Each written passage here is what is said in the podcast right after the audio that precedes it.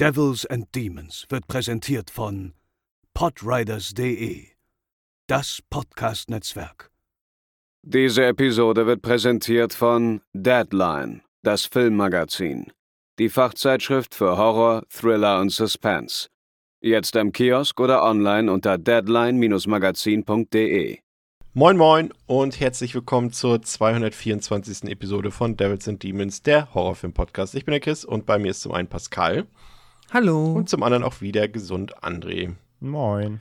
Und wir bewegen uns heute zurück in die, ich nenne sie die Dimension-Films-Hölle. Äh, nein, wir haben es nicht vergessen beziehungsweise wir haben es leider nicht vergessen. Ähm, wir setzen tatsächlich die Kinder des Zorns-Reihe fort, haben uns auch nicht so ganz daran gewagt, jetzt schon auch den kompletten Rest zu besprechen. Deswegen ist es heute quasi das zweite Drittel unseres, äh, unseres Kinder des Zorns-Epos und äh, wir besprechen heute die Teile 4 bis 6 und los geht's nach dem Intro.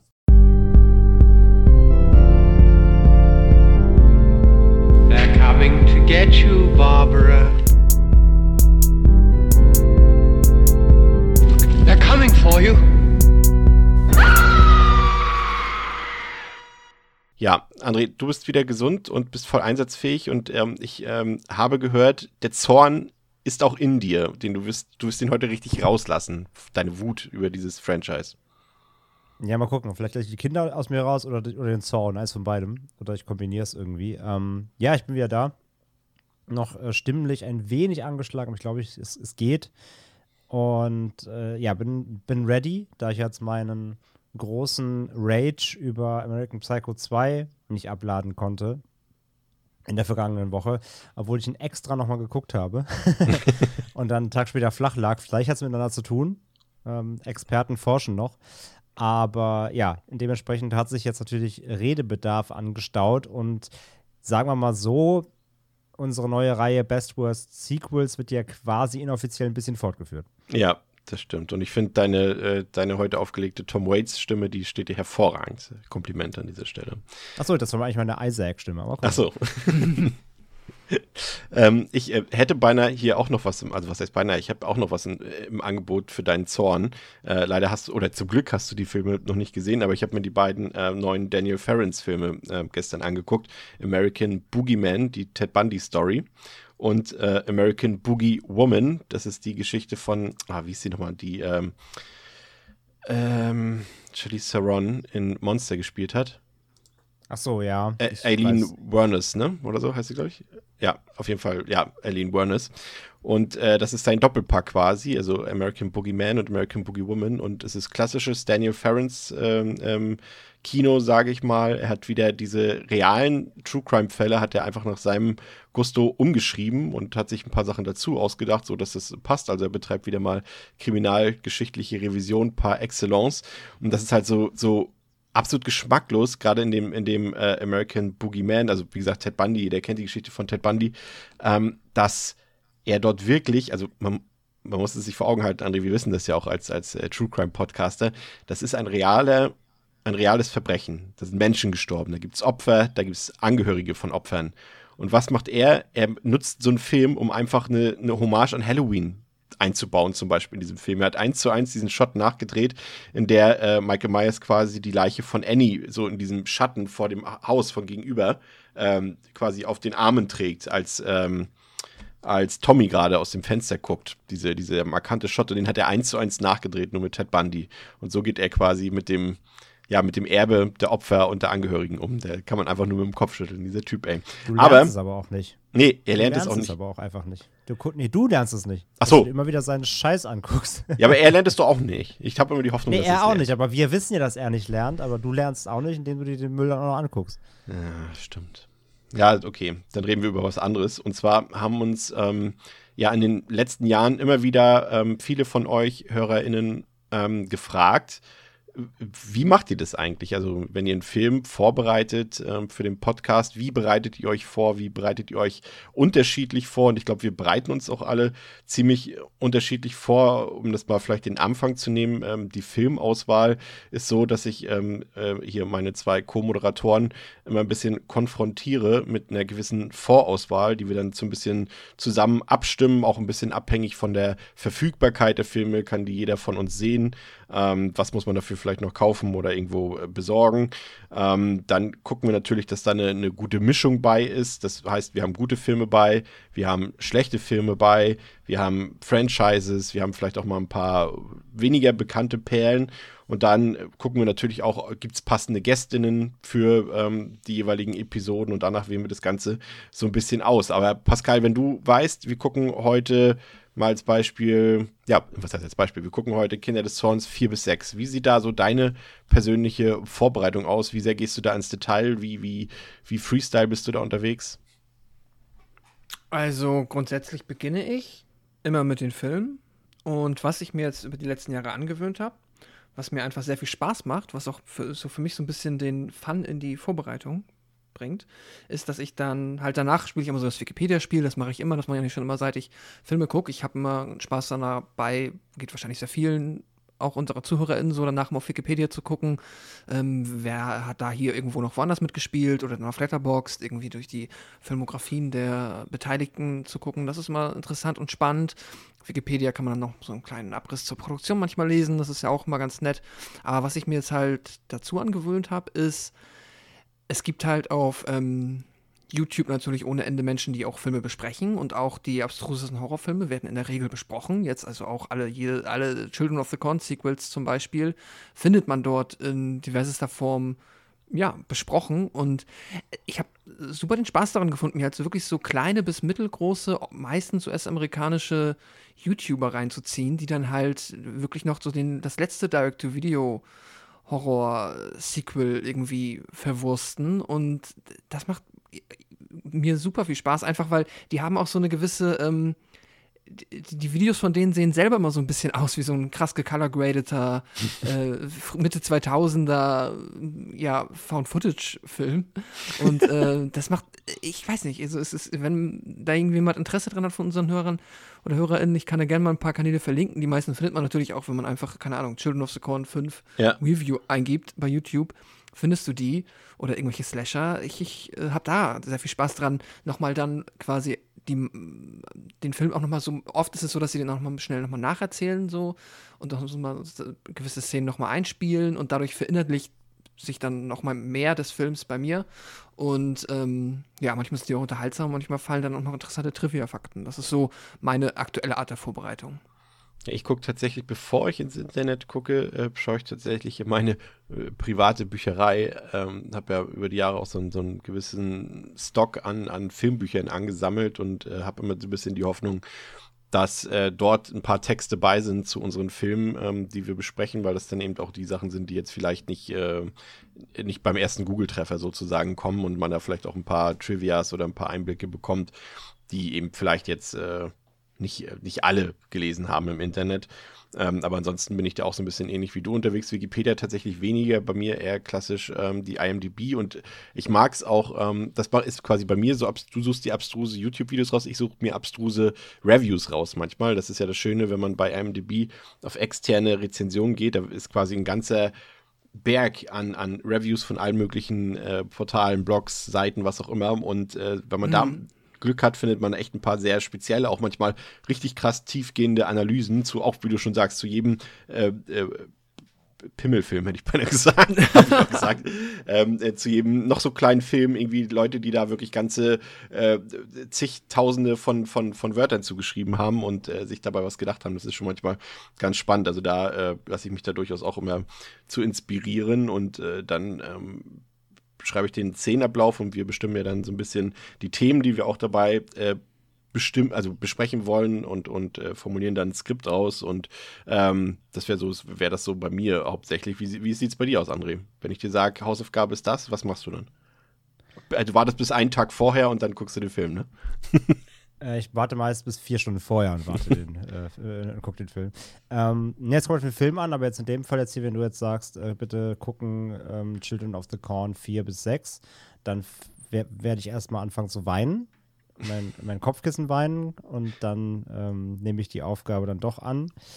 Und ja, wie in diesem Fall jetzt eben natürlich unter äh, speziellen Umständen habe ich die Filme dann ja so im halben, naja, Fieber war nicht, mir ist schon besser, aber ähm, ja, doch noch sehr angeschlagen, liegend auf dem Sofa geschaut. Das heißt, ähm, ich wollte eigentlich gerne was, was mich aufmuntert und ein bisschen Uplifting in, meinen schweren Tagen. Und naja, dann äh, musste ich halt drei äh, Children of the Corn ähm, Sequels hintereinander wegbinden. Sei doch froh, dass es diese drei waren und nicht die davor und die danach.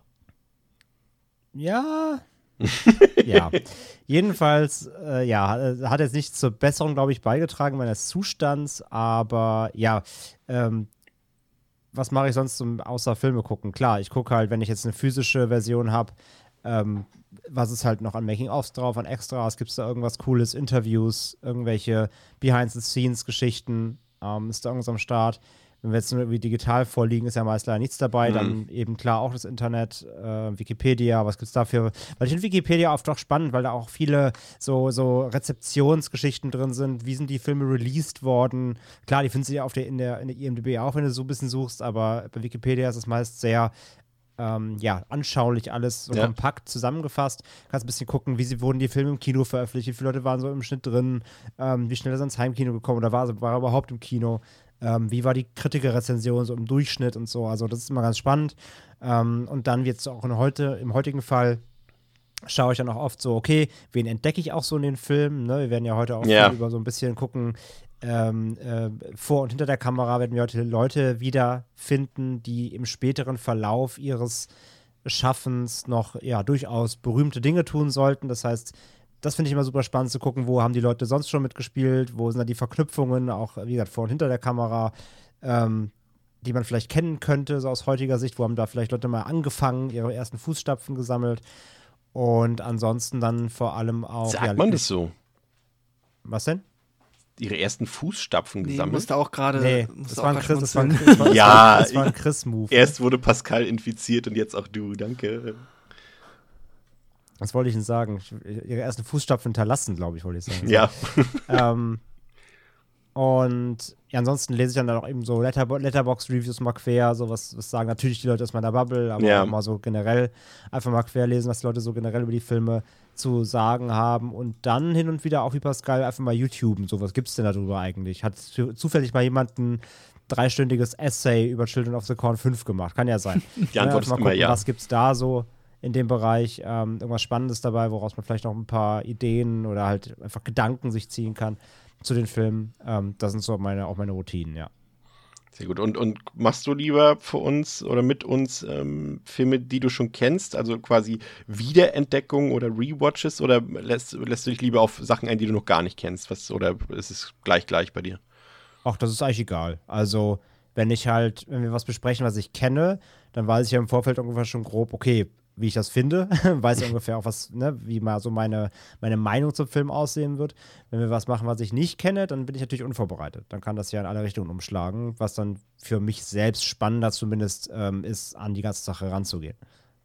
Bei, bei, bei Pascal kenne ich ja die Antwort, wir arbeiten ja auch immer so ein bisschen deine Watchlist quasi, auch immer so ein bisschen mit ab gleichzeitig, ne?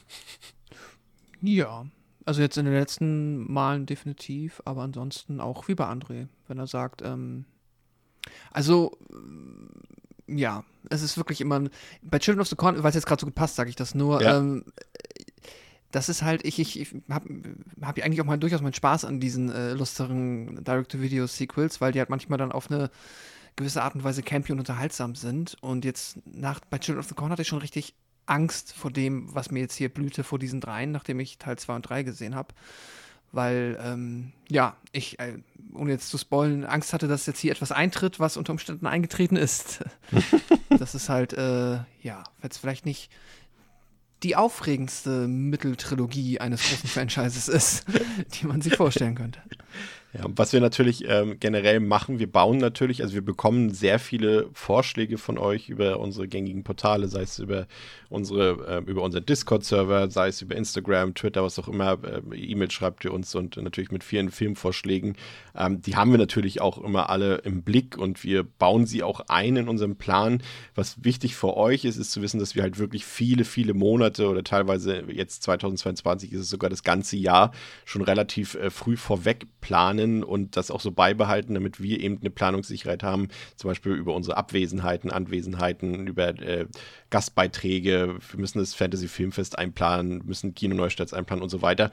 Und ähm, so kann sich jeder so gezielt vorbereiten, wie er das möchte von uns sozusagen. Man kann was vorgucken, man kann, wie auch immer. Ähm, aber wir bauen eure Vorschläge natürlich trotzdem mit ein, aber sie kommen in der Regel wahrscheinlich eher später als früher. Also das, was wir jetzt so in diesem Jahr einbauen an Vorschlägen, ist teilweise wahrscheinlich schon drei Jahre alt oder so, was vor drei Jahren vorgeschlagen wurde. Aber es kommt alles irgendwann, hoffen wir zumindest. Aber ähm, fangen wir erstmal mit den Kinder des Zorn Films. Films? Filmen an. Ähm, Children of the Corn 4 The Gathering aus dem Jahre 1996. Ähm, damit wollen wir heute anfangen. Ähm, warum gibt es den Film? Das ist relativ einfach äh, zu beantworten. Es verhält sich hier ähnlich dem Hellraiser-Franchise, würde ich sagen. Also es ist äh, bei Dimension Films, also wie auch bei Hellraiser und äh, wie immer äh, liefen quasi, ja, es, es, es, es die Gefahr war da, dass man die Rechte irgendwann verlieren wird, wenn man eben nicht regelmäßig in einem gewissen Tonus ähm, Filme herausbringt. Und äh, das ist auch kein Geheimnis, äh, weder bei Hellraiser noch hier bei Kinder des Zorns. Und deswegen hat man halt äh, sehr viele Filme gemacht mit möglichst niedrigem ähm, Einsatz, also mit niedriger Budgetierung und äh, hat damit versucht, so ein bisschen Gewinn zu machen. Also wenn dabei rauskam, umso besser. Aber hauptsächlich ging es darum, dass man sich stets diese Marke beibehält, also die Lizenz, äh, die Rechte daran, um irgendwann mal wieder ein einen richtig großen Film rauszubringen, damit zum Beispiel ein großes Kino-Remake rauszubringen, so wie es jetzt mit Hellraiser ähm, bald kommt. Und äh, wenn, wenn der jetzt zum Beispiel gut an der Kasse läuft, ja, dann hat sich das doch gelohnt, irgendwie, also zumindest für die aus Produzentensicht, so eine Reihe irgendwie 10, 20 Jahre lang mit, äh, mit eine Million Dollar DTV-Film durchzuprügeln. Für uns Zuschauer, André, ist das natürlich ähm, jetzt nicht so der Hauptgewinn, ne? Wenn man irgendwie so eine, so eine, ja, man muss schon sagen, ein bisschen diese Reihen schändet, könnte man fast sagen, ne? Ja, das ist halt das Problem, ne? dass die Reihen dadurch halt immer ihre Reputation immer mehr verlieren. Und das heißt ja auch dann gleichzeitig, wenn du dann irgendwann nochmal einen neuen, neuen Versuch, einen, einen richtigen Versuch, einen wertigen Versuch ähm, probierst, dann hast du halt die Reihe zwangsläufig halt schon sehr besudelt. Was ja auch wieder dazu führen kann, dass dann die Fans auch vergrault sind über die Jahre und gar keinen Bock mehr drauf haben. Also es ist immer so ein bisschen Marke aufrechterhalten, ja, schön aber du tust dir halt über sehr viele Jahre nicht gut, bis dann vielleicht mal wieder was passiert, was der Reihe eben zu, zuträglich ist. Ja. Und was werden wir heute lernen? Dass bei Kinder des Zorns alles passieren kann. Pascal, die Lore wird hier häufiger umgeworfen, als irgendwie Michael Myers Mitgliederanträge für seinen Sam Hain-Kult absegnen kann. Ne? ja, das hast du sehr schön formuliert. Genauso ist es.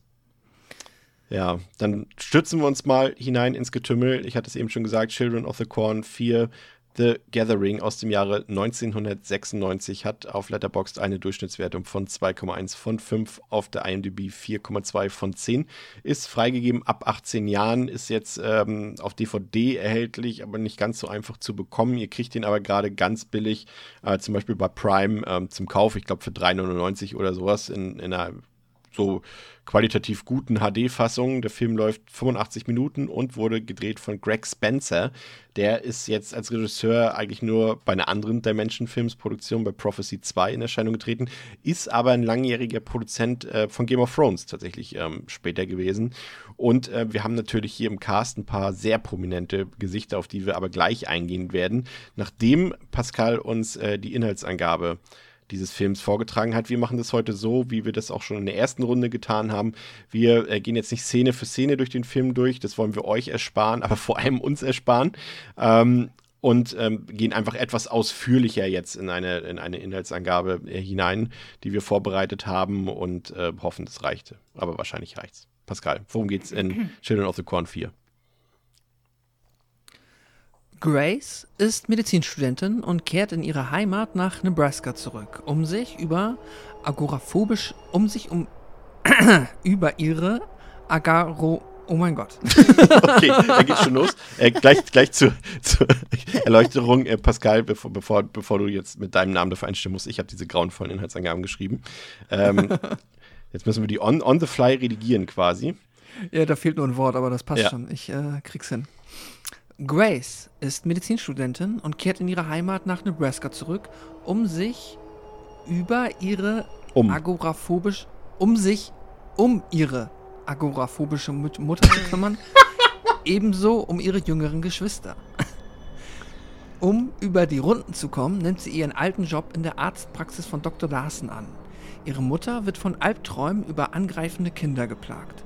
Nicht ganz zufällig werden Grace Geschwister dann auch krank und bekommen ähnliche Symptome wie jene Kinder in den Träumen ihrer Mutter. Und es sollen nicht die einzigen Kinder sein. Alle bekommen krasses Fieber und plotz plötzlich hört das Ganze auch wieder auf. Seltsam. Und dann beginnt das Morden. Wieder wird eine Gruppe von Kindern von einem jungen Prediger angeführt. Zuerst töten sie die Mutter des kleinen Marcus und anschließend den Sheriff inmitten des Kornfelds. Unter Tatverdacht, Marcus Mutter umgebracht zu haben, steht jedoch Ehemann Donald, der daraufhin untertaucht. Die Kinder des Orts behaupten nun von sich, andere Identitäten eingenommen zu haben. Dr. Larsen erkennt darin Namen längst verstorbener Kinder der Stadt. Aufgrund seines Wissens wird er dann auch von den Kids eiskalt ermordet. Auch Grace Mutter wird von den Kindern getötet. Sie dachte zunächst, dass es sich wieder um einen Albtraum handelt, doch dieser wurde zur Realität. Grace versucht den Geschehnissen nun nachzugehen. Sie erfährt unter anderem, dass der Kinderpredigter, Kinderprediger Josiah der uneheliche Sohn einer einheimischen Frau war. Er wurde von Wanderpredigern aufgenommen und schließlich selbst zu einem im Laufe der Zeit. Doch ab einem bestimmten Zeitpunkt stoppte das Altern bei ihm. Später wurde er von den Stadtbewohnern lebendig verbrannt und in einem Brunnen beseitigt. Und dieser Josiah scheint nun zurück, um die neuen Kinder der Stadt zu bekehren und die Erwachsenen zu töten. Seine Schwäche scheint indes Quecksilber zu sein. In der Scheune kommt es dann zur Katastrophe. Die Kinder haben sich versammelt, um Josiah Blut zu opfern. Zuerst Markus und anschließend Grace kleine Schwester Margaret. Margaret wird in eine ominöse Blutlache gezogen, aus der dann der leibhaftige Josiah emporsteigt. Grace und der nun nicht mehr so tatverdächtige Donald versuchen das Schlimmste zu verhindern. Letztlich schafft es Grace, Josiah mit Quecksilberkugeln und der ebenfalls mit Quecksilber gefüllten Sprinkleranlage der Farm zur Strecke zu bringen. Er steht natürlich nochmal auf, weshalb nun eine Sense her muss. Dieses Mal klappt es aber. Alles wird wieder gut.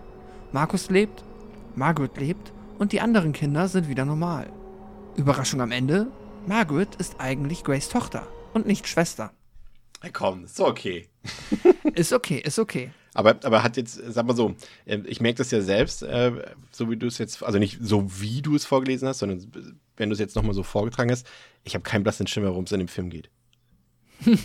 so, also, Ich habe so, ich habe so Beats, ja, verstehe ich. Also so, ne, so dieses, alles klar, die Kinder werden, ähm, ne, die werden eingenommen von anderen Geistern und da ist wieder ein böses Kind. Und ich verstehe auch, dass Grace zurück zu ihrer Familie gekommen ist und dann da in der Arztpraxis aushilft. I get it.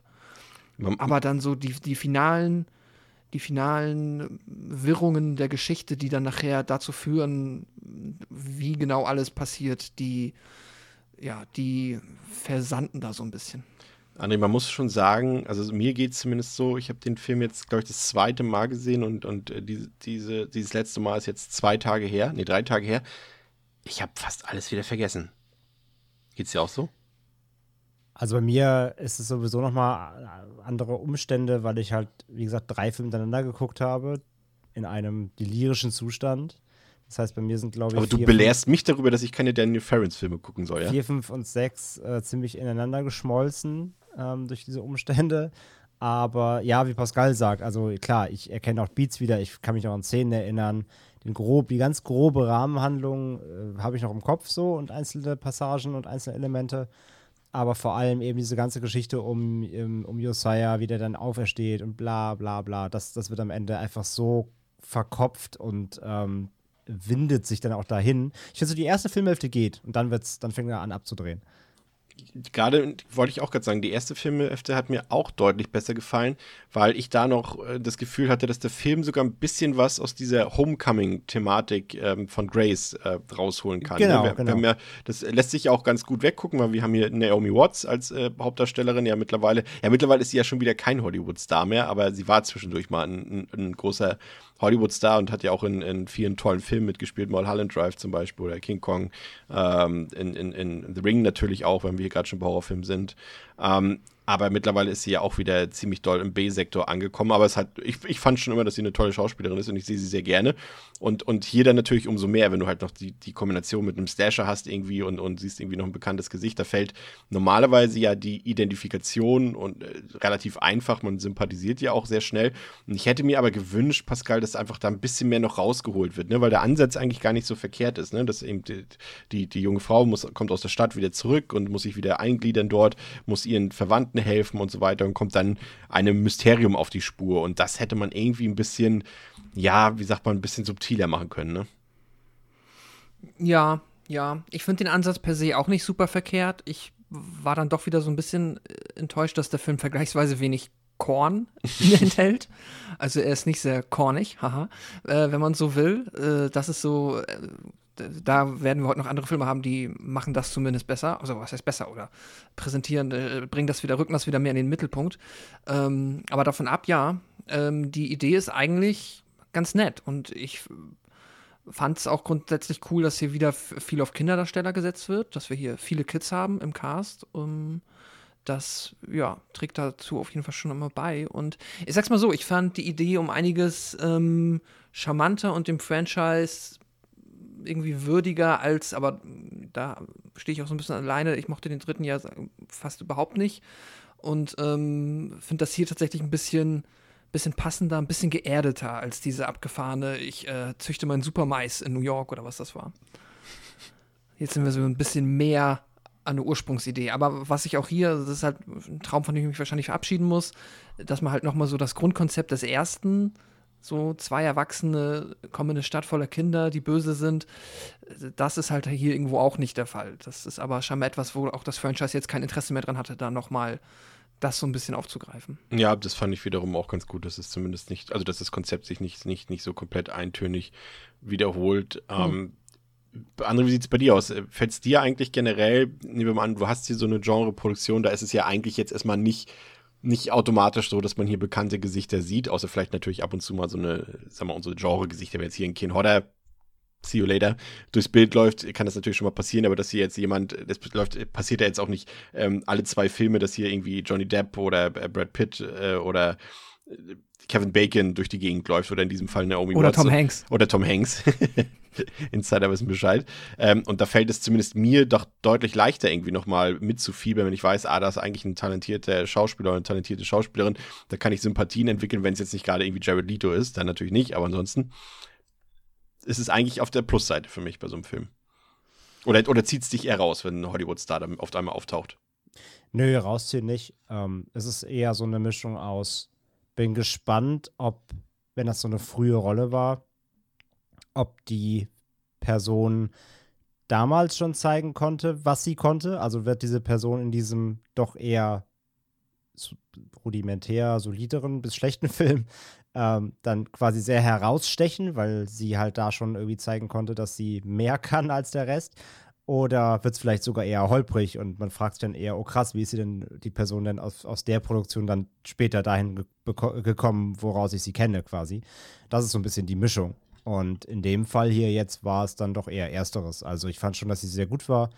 Ähm, war auch sehr dynamisch, ähm, sehr ambivalenter Charakter und hatte auf jeden Fall so Sympathiepunkte und generell, ja, doch schon so eine gewisse Starlet-Aura schon gehabt, finde ich. Also gerade im Vergleich zum, zum ähm, auch zu den Teilen davor oder mhm. eben dann zum 30 oder zu den Teilen danach auch, zu dem wir gleich kommen, äh, muss ich sagen, sticht sie schon da raus, ja. Die hält den Film auf jeden Fall zusammen, finde ich. Also ganz stark. Ist, äh, die anderen, also die anderen Leute in der Besetzung sind jetzt, wir haben jetzt auch noch ein paar bekannte Gesichter. Karen Black zum Beispiel ist ja auch quasi eigentlich, wenn man so will, eine Hollywood-Legende. Ähm, aber das sind, ja, ich sag mal so, der Film oder die Regie schafft es nicht, das auszunutzen, sozusagen, dass dann eigentlich noch ein paar andere bekannte Gesichter mit bei sind. Also er verlässt sich hier schon ziemlich darauf, ähm, auf die aufblühende Star Power von Naomi Watts, die übrigens gerade mal 5000 Dollar Gage bekommen hat für diesen Film. Also das sagt schon mal wieder viel über das Produktionsbudget dieser Dimension-Filme ähm, aus.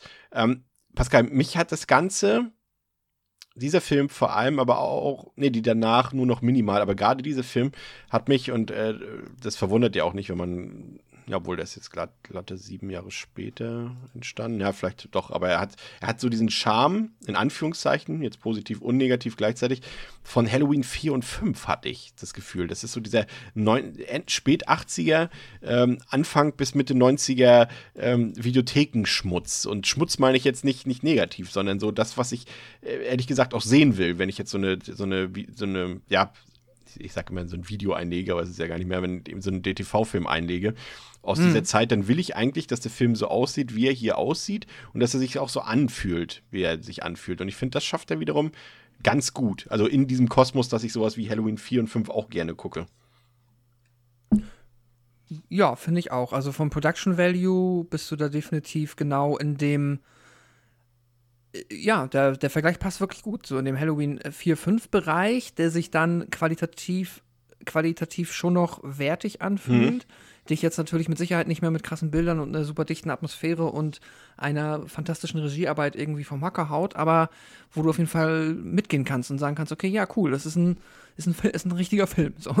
Da ist ja. äh, irgendwie theoretisch alles dran und ähm, ja, nee, da würde ich schon sagen, kann der Film dafür gerade auch, dass es hier ein Teil 4 ist äh, und halt ja einer von den vielen Dimensions-Filmen äh, dieser Zeit, äh, zumindest was das angeht, positiv hervorstechen man, ich habe immer das Gefühl, dass man da in den 90ern gerade bei diesen äh, Direct-to-Video-Produktionen noch so ein Hauch von Ästhetik gespürt hat. Also man wollte da nicht einfach nur billig den Film runterdrehen, sondern man wollte zumindest irgendwie ja eine halbwegs vernünftige Kameraführung, äh, nicht zu krassen Digital-Look und äh, ja gut, ein paar Effekte sind natürlich dann auch ein bisschen Gurk, aber man hat größtenteils auch noch versucht, Hand, äh, Handarbeitseffekte dort mit einzubauen. Und ich muss sagen, da, André, gucke ich lieber irgendwie dann halt diese Filme aus den 90ern als das, was im selben Segment so in den 2000ern gemacht wurde, wo dann wirklich halt dieser krasse Digital-Look dann irgendwie reingeholt wurde. Also da ist das hier irgendwie für mich noch ein Hauch cineastischer. Das ist jetzt natürlich, wie Pascal eben schon gesagt hat, da passieren jetzt nicht die krass, krassen Bilder, die wir hier zu Gesicht bekommen. Ähm, aber irgendwie hat das noch ein bisschen was von Film, ne? Ja, ja, klar. Also es sieht zumindest halt noch halbwegs wie ein Film aus. Genau. Ähm, es ist zwar ein bisschen lieblos, es ist ein ja. bisschen rudimentär, es ist halt ein bisschen hässlich, ähm, aber es hat irgendwie noch so eine, es hat irgendwie noch so eine, so eine Art, eine Art Filmniveau eben, wie du sagst, diesen typischen VHS-Ramschkisten-Niveau, der das aber, wie du sagst, zu dieser Zeit ähm, passt, dieser, dieser, das ist zu schlecht fürs Kino oder auch zu gewalttätig fürs Kino, das schieben wir mal ab in, in, in die Video-Ära ja. so. Ähm, heißt das aber nicht gleichzeitig bedeutet eben, dass es schlecht ist. Und die Filme dann zehn Jahre später, die waren auch sauhässlich und rudimentär und zweckmäßig, aber dachten dabei, sie sind geil. Also, ich habe das Gefühl, so ein Children of the Corn 4, da wussten alle Beteiligten, was sie da machen. So, da wusste halt der Regisseur, wie viel Budget er hat, so, er weiß, er wusste, was er, wie viel er machen kann, was er machen kann, ähm, dass das jetzt sicherlich kein großer Wurf wird und dass alle irgendwie ihr Bestes geben und dann wird daraus halt irgendwie das ein halbwegs rundes Ding. Ähm, in 2000ern haben sie halt alles kaschiert mit Digital und Effekten in ihrem Rahmen der Möglichkeiten auch hier, meist dann eben schlechtes CG oder so. Und dachten aber gleichzeitig, habe ich immer das Gefühl, so bei den 2000er-Filmen, die dachten aber, sie machen was richtig Geiles. Weil irgendwie alle, alle dachten, das wird jetzt ihr großer Wurf und ihre Chance, egal ob der Film jetzt irgendwie im Kino lief oder eben nur auf DVD rauskam. Aber das ist irgendwie, ich finde, das, das ist eine andere Ambivalenz, eine andere Herangehensweise an die Erwartungen auch des, an den Film. Nicht vom Publikum, sondern von den Machern schon. Das habe ich irgendwie das Gefühl. Und hier habe ich das Gefühl, hier wussten schon alle irgendwie, was es wird so und dass es sehr überschaubar wird, aber machen als Beste draus. Äh, wir, haben, wir haben ja später noch ein Beispiel äh, mit, mit Carrie Scotland, Scotland. Ähm, da hat uns ja der, der Kollege Dominik Hammes darauf hingewiesen. Ähm, das ist äh, die Regisseurin, äh, die hat später jetzt äh, für Disney äh, ein paar Folgen oder sogar alle Folgen von Falcon and the Winter Soldier Alle. inszeniert. Alle sogar. Und da, da siehst du ja das Beispiel. Manchmal kann man auch, ne, aus so einem Sumpf später doch noch äh, einen großen Namen kriegen, ne? Und das dachten sich Ja, wahrscheinlich äh, in den 2000ern zu viele und äh, dachten immer, dass sie da jetzt irgendwie das äh, große Kunstprojekt äh, rausholen müssen aus irgendwie äh, Hellraiser 8 oder Children of the Corn 9 oder sowas, ne? Aber ja, ja, eben. Also aus einer sehr hässlichen Raupe kann ein Schmetterling werden, in dem Fall, aber nicht bei allen, nee. Fandst du den Film denn, äh, konntest du dem atmosphärisch was abgewinnen? Hat es für dich so diese Atmosphäre, wir haben ja schon in der ersten Episode so ein bisschen drüber geredet, dass die Filme ja schnell so ein bisschen das verloren haben, was wir eigentlich äh, vielleicht gerne mehr gesehen hätten, so eine schwüle, schwitzige Atmosphäre irgendwo in in, in, in, in, im, im mittleren Westen irgendwie in den USA und, und die schöne Inszenierung von, von Kornfeldern und, und Kleinstadtatmosphäre und sowas alles. Hat das atmosphärisch für dich hier ein bisschen was geliefert? Mm, Ja, um Atmosphäre geht so, muss ich sagen. Also, du hast halt, das hast du ja auch schon gesagt, du hast halt hier keinen Money-Shot wie jetzt im neuen Texas Chainsaw Massacre mit leistendem Fe Feld irgendwie und, ne, und schöne Sonne und geile, geile Cinematics. So, das gibt's halt hier nicht. Es ist halt alles wieder zweckmäßig. Ich fand aber eben auch diesen Homecoming-Approach ziemlich cool irgendwie. Ja. Ich hatte irgendwie so ein bisschen eine sehr niedrig budgetierte, fast schon so ein bisschen Silent Hill-Vibe, so ganz leicht irgendwie. Das ist, so eine, das ist wieder so eine Stadt, aber irgendwie wirkte die Stadt hier anders als in den anderen Teilen davor. Ich fand, das war irgendwie abgeschlossener in sich. Und Jetzt wohnen da auch wirklich Leute, ne? Ja, es wäre da was los, aber halt auch eben schon seit 200 Jahren das Gleiche. Und Ja. irgendwie, da stirbt auch keiner, sondern dass, dass jeder, der da ist, ist verflucht und muss e- für immer da sein. So dieses Gefühl ähm, hat das so ein bisschen im Aufbau gehabt, auch mit der Mutter dann eben, die wir schon im, quasi im Vorspann ja sehen, was mit ihr passiert und so weiter. Ähm, dass sie da eben auch schon so eine, ja, quasi besessen wird oder auch schon vereinnahmt wird von dieser Macht, ähm, von dieser Bösen. Und wenn sie dann eben dann wiederkommt, so, da, so einerseits, es hat sich auch nichts verändert. Also es hat dieses Gefühl von, okay, sie kommt jetzt hin, weil ihre Mutter scheinbar krank ist, irgendwie aus, aus, Gründen, die sie nicht kennt. Ähm, aber dann ist da halt eben dieses, äh, dieses Mädchen, von der wir am Anfang natürlich noch nicht wissen, dass es ihre Tochter ist, sondern sie wird als Schwester introduced. Und dann hast du halt noch diesen, ähm, den, was ist es, ist der Bruder oder der Neffe? Dieser, dieser, der, der keinen Bock hat auf die Erwachsenen, ne? der da an seinem Bike Boah. rumschraubt. Was, was sollte er sein irgendwie? Ist War das der, echt im der- Verwandtschaftsverhältnis mit ihr? Ja, der wohnt halt da, also irgendwas wird da schon gewesen sein. Mhm. Ja. Immer diesen trockenen Whatever. Ja, ja, genau, der, der halt so ein Don't Give a Fuck-Kid war, so. Ähm, Welchen Tod stirbt der? halt- Damit ich mich Gar keiner, der lebt am so. Ende. Der, der, der haut am Ende den, den ähm, Grashüpfer kaputt auf dem Spiegel, weil das Ah, tatsächlich das neue okay. Böse ist. Also er bringt ja das Böse am Ende ja richtig um, quasi. Ähm, und all diese Figuren, wie gesagt, die wirken halt, ob sie einfach immer da sind. So. Und sie kommt halt jetzt von der Außenwelt, von der Zivilisation ähm, wieder dahin zurück und du hast das Gefühl, sie kommt quasi aus einer, aus einer modernen Welt und sobald sie da ist, steht die Zeit still. Weil da in diesem Nest immer die Zeit still steht. So. Die, dieses, das Gefühl, fand ich, kommt bei dem Film so ein bisschen rüber. Und das, das fand ich eigentlich ganz, das fand ich stimmig in seiner, also der Film, finde ich, ist atmosphärisch nicht wirklich stark, aber er hat eine ganz gute Stimmung. Der hätte auch irgendwie, äh, fertig, der Anfang hätte auch irgendwie so ein Serienpilot sein können, irgendwie sowas wie Dawson's Creek oder sowas. Irgendwie, wie gesagt, das junge Mädchen irgendwie, das eigentlich groß in die Stadt wollte, kommt wieder zurück in die Heimat. Und wie gesagt, was ich vorhin schon gesagt habe, muss sich da wieder eingehen. Das hat auch, hätte auch irgendwie so eine Serie in den 90ern irgendwie sein können. Ähm, aber stattdessen äh, sollte es ein Horrorfilm werden. Gra Gra Grace Rhodes, Farmer's Daughter, ja. oh, Die oh. neue Serie. Pitch.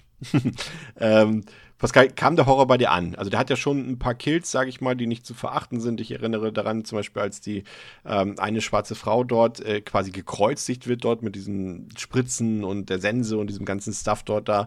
Ähm, und generell ist der Film sehr werkzeuglastig, würde ich mal sagen, was so seine Kills angeht. Auch wie der Cop dort im Feld äh, mit so einer, ja, was war denn das? Ja, auch so eine Sense, aber die hatte so, eine, so, eine, so ein Sägeblatt, sowas vorne dran. Ähm, Finde ich jetzt nicht super krass, aber hatte durchaus ein paar Schau ja, Schauwerte, oder?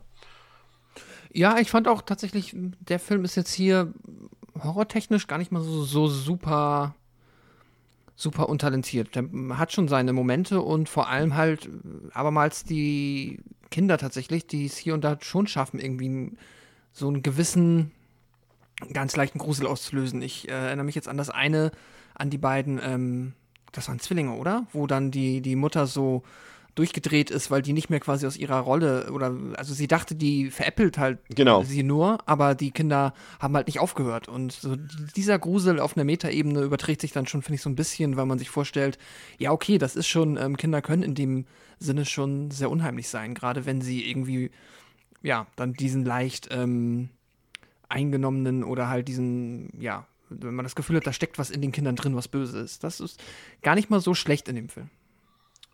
Hat, ist, ist dir noch was positiv aufgefallen ansonsten? Nö, eigentlich tatsächlich nicht. Also ich fand, was, also dann, dann wenn dann höchstens halt wieder eher. Nee, also nee, du hast mich ja nach Positiven gefragt. Also Quatsch, jetzt mit negativen Sachen zu antworten. Ja, ich kann auch, also positiv ist mir eigentlich aufgefallen, dass der einfach so gut durchläuft, sag ich mal. Das ist jetzt, der hat jetzt wenig, also bei den Sachen, die er nicht so gut macht, die fallen nicht so krass ins Gewicht, dass sie mich jetzt besonders enttäuscht hätten, sondern sie sind, fallen genauso aus, wie ich es eben erwartet habe. Also mir war klar, dass das jetzt hier kein äh, Vier- oder Fünf-Sterne-Kracher wird, sondern dass es vielleicht noch, noch ein solides Sequel wird. Und ich finde, gerade da nimmt dieser Film hier, André, noch mal in der Reihe, sagen wir mal, wie wir sie bis Ende der heutigen Folge kennen, noch so den Platz ein. Als, als eh ist es für mich hier einfach ein solides Sequel, was jetzt kein großes Risiko eingeht, was jetzt auch nicht besonders mutig ist, aber was eben auch größtenteils es schafft, schlechte Dinge zu vermeiden. Zumindest in großen Teilen, ja. Ja. Also, wenn man so vergleicht, also ich, zum Beispiel, es ist ein, ein riesiger Sprung zum Beispiel zum zweiten Teil, den ich ja furchtbar fand. Ja. Und als vierter Teil es zu schaffen, einfach mal den, den zweiten zu schlagen, ist ja allein schon ein kleines Wunder irgendwie.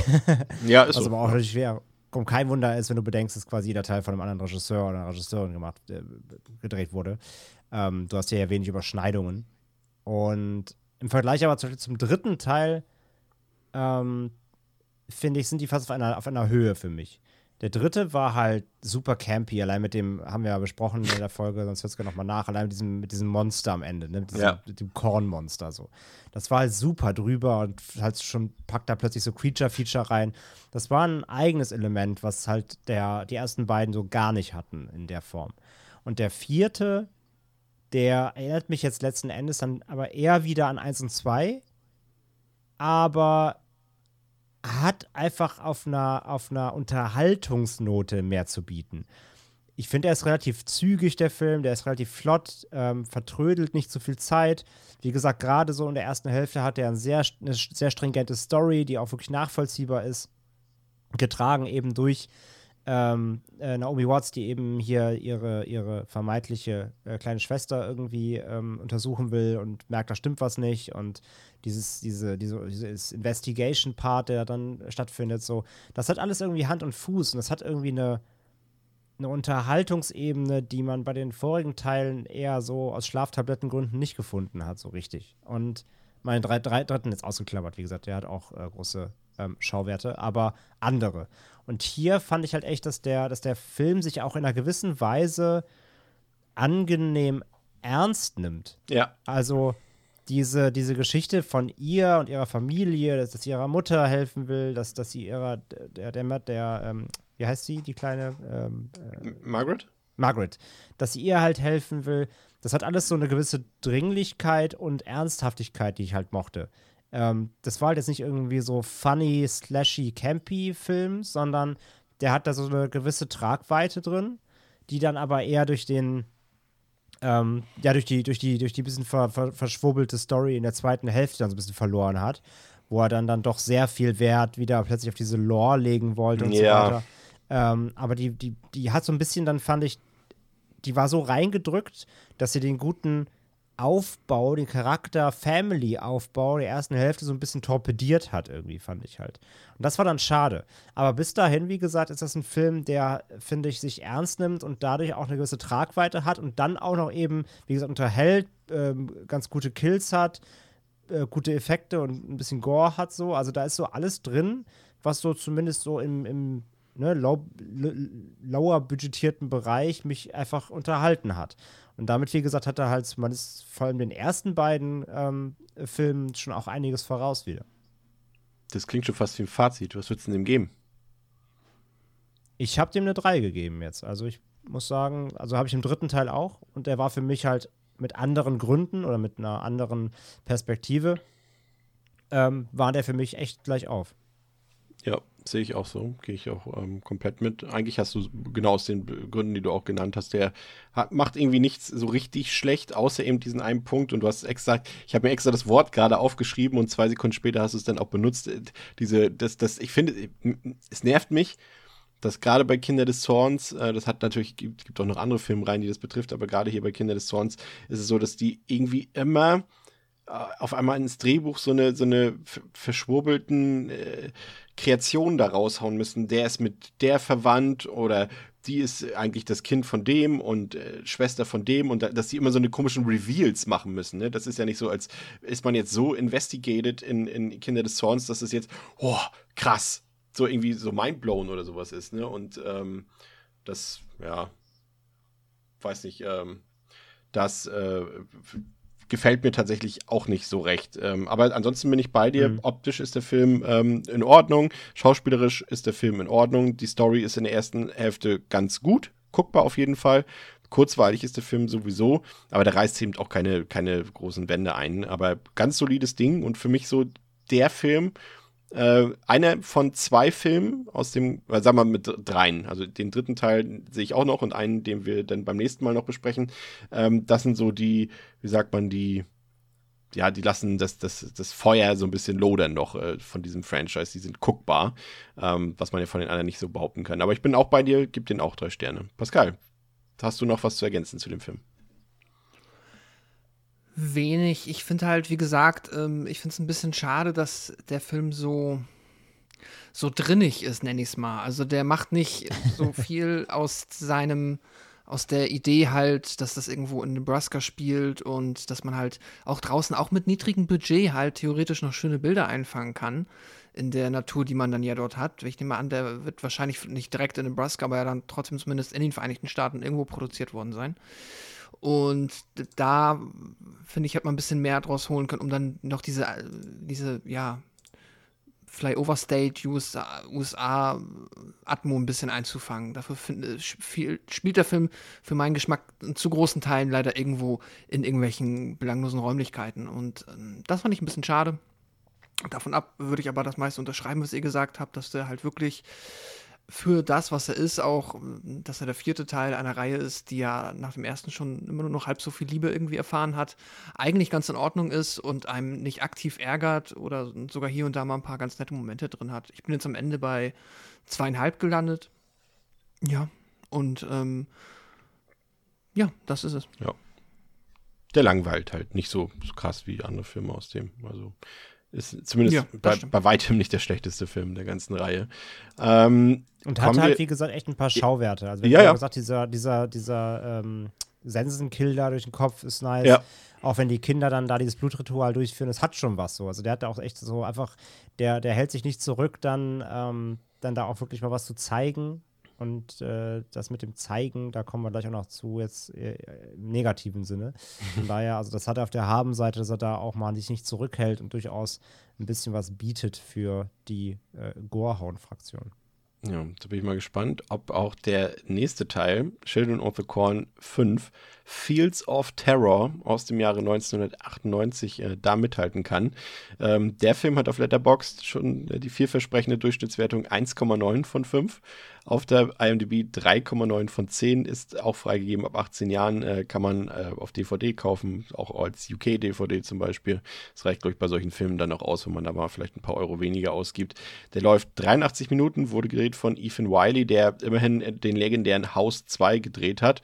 Und auch hier im Cast Cast wieder ein paar, äh, ja, bekannte Gesichter. Alexis Arquette, Eva Mendes, Fred Williamson, Genre-Legende, Ken Hodder, Genre-Legende, David Carradine, Genre-Legende und äh, natürlich mein äh, spezieller Spezi, weil ich gerade auch im Gilmore Girls Rewatch bin. Äh, die Leute, die es kennen, wissen Bescheid. Adam Wiley, der hier den Antagonisten spielt.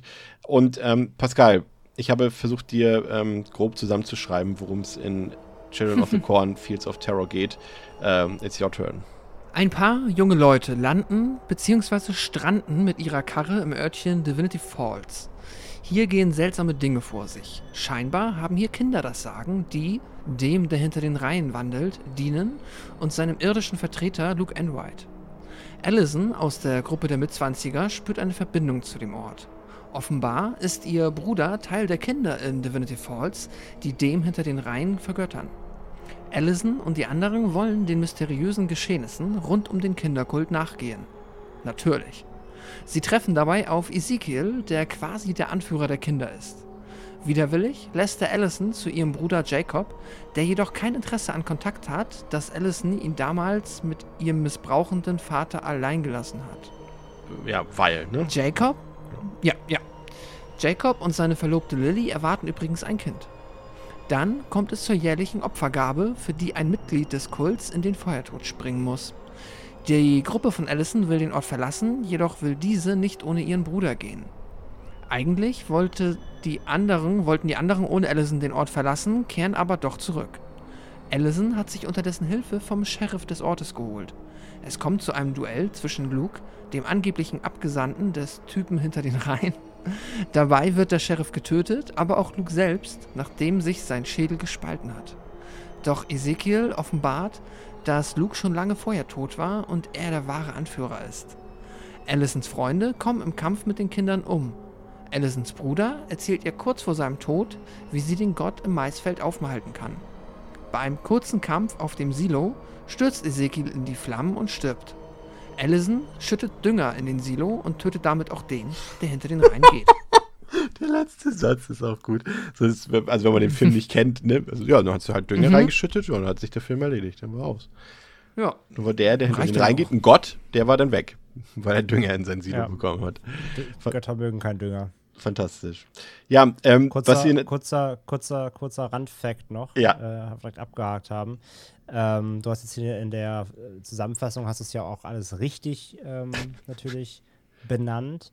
Der Film ähm, hat, soweit ich weiß, als einziger einen, ja, man kann es wirklich schon fast sagen, Übersetz Übersetzungsfehler. Also anders kann ich mir das, also anders kann man es nicht benennen, denn wir sind jetzt im fünften Teil und vier Teile lang hieß dieser Dämon eben der, der hinter den Reihen geht, oder äh, äh, wissen wir mittlerweile. Und in der deutschen Fassung ähm, von Teil 5 sagen sie nämlich immer äh, er, der im Hintergrund steht. das weiß ich aber auch nur, weil es bei Wikipedia steht. Das, äh, ich habe den auf Englisch geguckt. Aber in der deutschen Synchro sagen sie wohl wirklich immer er, der im Hintergrund steht. Und das macht halt keinen Sinn, wenn es vier, äh, vier Filme davor anders geheißen hat. Also das ist irgendwie, hat da jemand gepennt. Das, da, So. da hat jemand gepennt, aber auch bei der Lore hat doch irgendjemand wieder hier gepennt. Also, äh, André, ich frage mich jetzt schon, wie viele Leute müssen eigentlich äh, dort in Nebraska, sei es in Gatlin, sei es in Divinity Falls oder sonst, also wie viele Leute müssen eigentlich verschwinden, bevor da irgendwie mal das FBI oder die Nationalgarde anrückt und irgendwie äh, den Ort in die Luft sprengt? Keine Ahnung. Also, das, das, dass da nie Polizei hinkommt und mal nachforscht oder sowas. Das war Die, immer hängen, die irgendwie- hängen da mit drin. Die hängen da Ja, mit drin. Der, der, hinter den, der, der im Hintergrund steht, schickt nämlich immer jeden, jede Woche eine Kiste Mais ähm, zum FBI und dann sind die ruhig. Bestechungsmais. Und schon hast du einen viel besseren Plot-Twist geschrieben als ähm, alle Autoren dieser Reihe. Ähm, ja, ansonsten würde ich sagen, ist das irgendwie, sind wir jetzt in dieser ähm, Scream- oder Post-Scream-Ära angekommen, Pascal, finde ich. Ähm, das geht schon, also die ersten Filme haben ja doch äh, durchaus eher diesen übernatürlichen äh, Twist sozusagen in der Geschichte. Und ich würde jetzt nicht sagen, dass das so richtig reine Slasher sind, aber dieser irgendwie schon, finde ich. Also der, als ich den, also als ich den Film das erste Mal sah, habe ich sofort gedacht, krass, das muss irgendwie im Fahrwasser von, von Scream irgendwie abgesegnet worden sein. Wir haben jetzt auch irgendwie ähm, relativ äh, wenig Kids sozusagen hier im Film und äh, wir haben jetzt auch eher so dieses typische äh, vier bis sechs oder acht oder weiß ich, wie viele das hier waren, Jugendliche, äh, nicht Jugendliche, aber äh, so Anfang Junge 20er, Erwachsene. sowas in diesem Dreh, ne? Diese Co Mhm. College, äh, College-Leute oder sowas, also halt wie so einen typischen Teen-Horror-Movie irgendwie so ein bisschen. Okay, das ist jetzt ein Widerspruch an sich, wie ich das formuliert habe, Teen-Horror, College, aber ihr wisst, was ich meine, ne? Wir haben hier eine Gruppenkonstellation eine ganz andere, als wir sie bei einen anderen Teilen vorher hatten, die hier ganz klar ähm, auf den Trend ähm, im Kino, ja, es darauf abgesehen haben, ne? Ja, Ja, voll. Und das muss ich sagen, war etwas, was mir erstmal die ersten Minuten des Films ein bisschen ähm, Luft Ballast von der. Seele Ach so. genommen hat. was hast du gesagt? Sorry? Die Luft abgeschnürt hat. Ach so, ja, ja weil ich, ich, hab, ich musste den Atem anhalten, so aufgeregt war ich, ob dieser jungen Erwachsenen, die da jetzt hinkommen und bestimmt aufregende Dinge erleben. Nee, aber ich habe mir gedacht, immerhin. Ich fand jetzt ja den ähm, vierten Teil auch, wie gesagt, äh, gar nicht mal so verkehrt. Der hat eigentlich in vielen Belangen das Beste rausgeholt, was er konnte. Aber ich dachte, okay, wenn wir jetzt hier, ne, wir, wir gehen jetzt mal weg von dem Film, der sich sehr ernst nimmt und wirklich versucht, eine ernsthafte Geschichte zu erzählen. Und wir gehen jetzt mal in die Richtung, du sagst es Post-Scream, wir hauen, wir schmeißen jetzt hier die belanglosen vier random 20-somethings rein, die dann halt vielleicht irgendwie zumindest entweder dumme Dinge tun, dauernd miteinander schlafen oder auf unterhaltsamste Weise getötet werden. Dachte ich. Und dann war es dann leider doch nicht ganz so cool, wie ich gehofft habe, auch wenn ich ja zumindest dieses junge Erwachsene machen dumme Dinge, das bekommt man ja immer hin. So. Ähm, aber ich habe da dann tatsächlich mir schon wieder zu viel versprochen von. Man kann zumindest der Reihe nicht vorwerfen, André, dass sie versucht, irgendwie verschiedene Subgenre zu bedienen. ne? Also ein bisschen unabhängig von der Qualität, zumindest abwechslungsreich äh, in der Art, des, der, ja, sag mal, wie der Film sich formal zeigt, äh, ist die Reihe. Äh, ja, also genauso ähm, dunkel-blau-grau wie alle Plakate ab dem dritten. Die sind neu auf Letterbox, das muss man an dieser Stelle erwähnen. Die, die haben sie ausgetauscht. Ja, ich weiß, irgendwie. aber, aber, Ja. aber, aber es passt sehr gut, weil ich finde, die Plakate, also sie, so, so fühlen sich die Filme an. Blau, grau und traurig. ähm, von daher, also das, das gibt das perfekt wieder, muss ich sagen, ja. Und, und hat, hat dir der Slasher-Ansatz denn gefallen oder war das gleich was, wo du gesagt hast, das passt nicht? Äh, ich ich, ich finde, beim fünften ähm, ist das Problem, hätte der fünfte dann auch die Schauwerte des vierten, dann hätte das funktioniert. Aber ich finde, gegen gerade im Vergleich gegenüber dem vierten ist der fünfte halt sehr harmlos. Und hat auch effektmäßig jetzt nicht was zu bieten, wirklich. Der hat halt wenig, der hat halt im Grunde keine Highlights. Fünf hat eine sehr, sehr gute Szene zusammen mit Carradine und äh, Williamson. Da gibt es eine sehr, sehr coole, auch unerwartete ähm, Szene mit coolen Effekten und ähm, also der, der Effekt im Film ist super, also der, der, der haptische äh, Make-up-Effekt, aber auch der Effekt auf den Zuschauern übertragende, ähm, der sich dann bildet, der ist super. Der ist so, so ein richtiges Highlight im dritten Akt nochmal. Aber ich finde, sonst fand ich Fields of Terror leider wirklich sehr lahm so. Der ist halt, ich finde, der hat nicht diese, den Spaß des vierten. Ähm, der ist deutlich dröger und irgendwie zerfaserter. Und er hat eben auch keine ähm, großen Horrorschauwerte und keine Effekte groß, fand ich. Von daher fand ich diesen, ähm, ja, wenn, wenn du es so nennen willst, Slasher-Anteil oder Slasher-Part oder wie auch immer, ähm, ist so ein bisschen versumpft, weil der Film hat dafür gar nicht die Schauwerte, die nötig wären, um, das, um daraus einen richtigen Slasher zu machen. Habe ich auch gefragt, warum der Film so relativ zahm daherkommt, irgendwie in jeglicher Hinsicht, aber konnte dazu jetzt auch irgendwie nichts rausfinden. Aber du hast schon gesagt, äh, das Highlight letztendlich sind so ein bisschen die mal kleiner, mal größeren Cameo-Auftritte. Keen Hodder als, als Barkeeper, David Carradine hier als, äh, als vermeintlicher Anführer. Ähm, ja gut, Eva Mendes ist ja im, im Grunde jetzt, äh, war jetzt, glaube ich, ihre erste Filmrolle sogar. Also es wäre jetzt wieder quasi wie eben bei Naomi Watts, wäre jetzt interessant zu sehen, wie sie sozusagen ihre erste Rolle ausfüllt. Fand ich jetzt einfach, ja, sie bleibt ein bisschen, Hat halt, hat halt auch den langweiligsten Tod des Films. ja, Der war so dumm. der war wirklich dumm. Also es war auch, auch unnötig irgendwie, ne? Also sie wird auch so leicht, lässt sie sich da auch bekehren. Äh, irgendwie, das hat irgendwie keinen Sinn gemacht. Und ja, und wie gesagt, und, und die Art des Dann springt Todes. sie halt ins Silo. Ja. ja, hat halt der Dünger gefehlt, ne? Mit Dünger wäre das nicht passiert. Ja, aber ansonsten, ja, das sind ansonsten die Highlights. Ich finde auch, dass dieses Aufeinandertreffen, Fred Williamson ist ja eh ein cooler Typ, ne? Und wenn er hier äh, auf David Carradine trifft, äh, das ist schon eine echt coole Szene. Aber der selbst, ne, da erwartet man sich halt auch ein bisschen mehr, ne? Also äh, letztendlich ist das diese Szene, die er hat, wo er sich sogar mal bewegt und in, in, in, in, in, an seinen anderen Momenten sitzt er eigentlich quasi nur auf dem Stuhl und kriegt seine Ga- Gage, als ob er die gedanklich schon zählt Ja. währenddessen, ne? Ja, ja, absolut. Das ist relativ gelangweilt irgendwie, aber ja, wie gesagt, die beiden zusammen, diese, diese äh, Kopfspalt-Szene am Ende, die ist ziemlich nice. Was ich super interessant fand, ähm, da muss ich euch mal fragen jetzt, ja, passt, passt mal auf. Wie gesagt, ich mag ja immer total gerne rumforschen, wer hat da mitgearbeitet und was haben die Leute noch sonst noch so gemacht. Ja. Der, der Set-Dekorateur von Teil 5, ja, Okay. der Set-Dekorateur, der hat in seinem Leben an zwei Filmen mitgearbeitet. Er hat zwei Sets dekoriert in seinem Leben. Children of the Corn 5 Und Gladiator. und Minority Report. Ach krass. Was? Wie funktioniert das? wobei, wobei, wo, ich muss dich jetzt fragen, nicht, nicht um, um dein, dein Wissen zu untergraben, wo hast du diese Informationen her? Hast du sie von Letterboxd oder von IMDb? naja, Letterbox zieht sich ja von der TMDB, die Infos.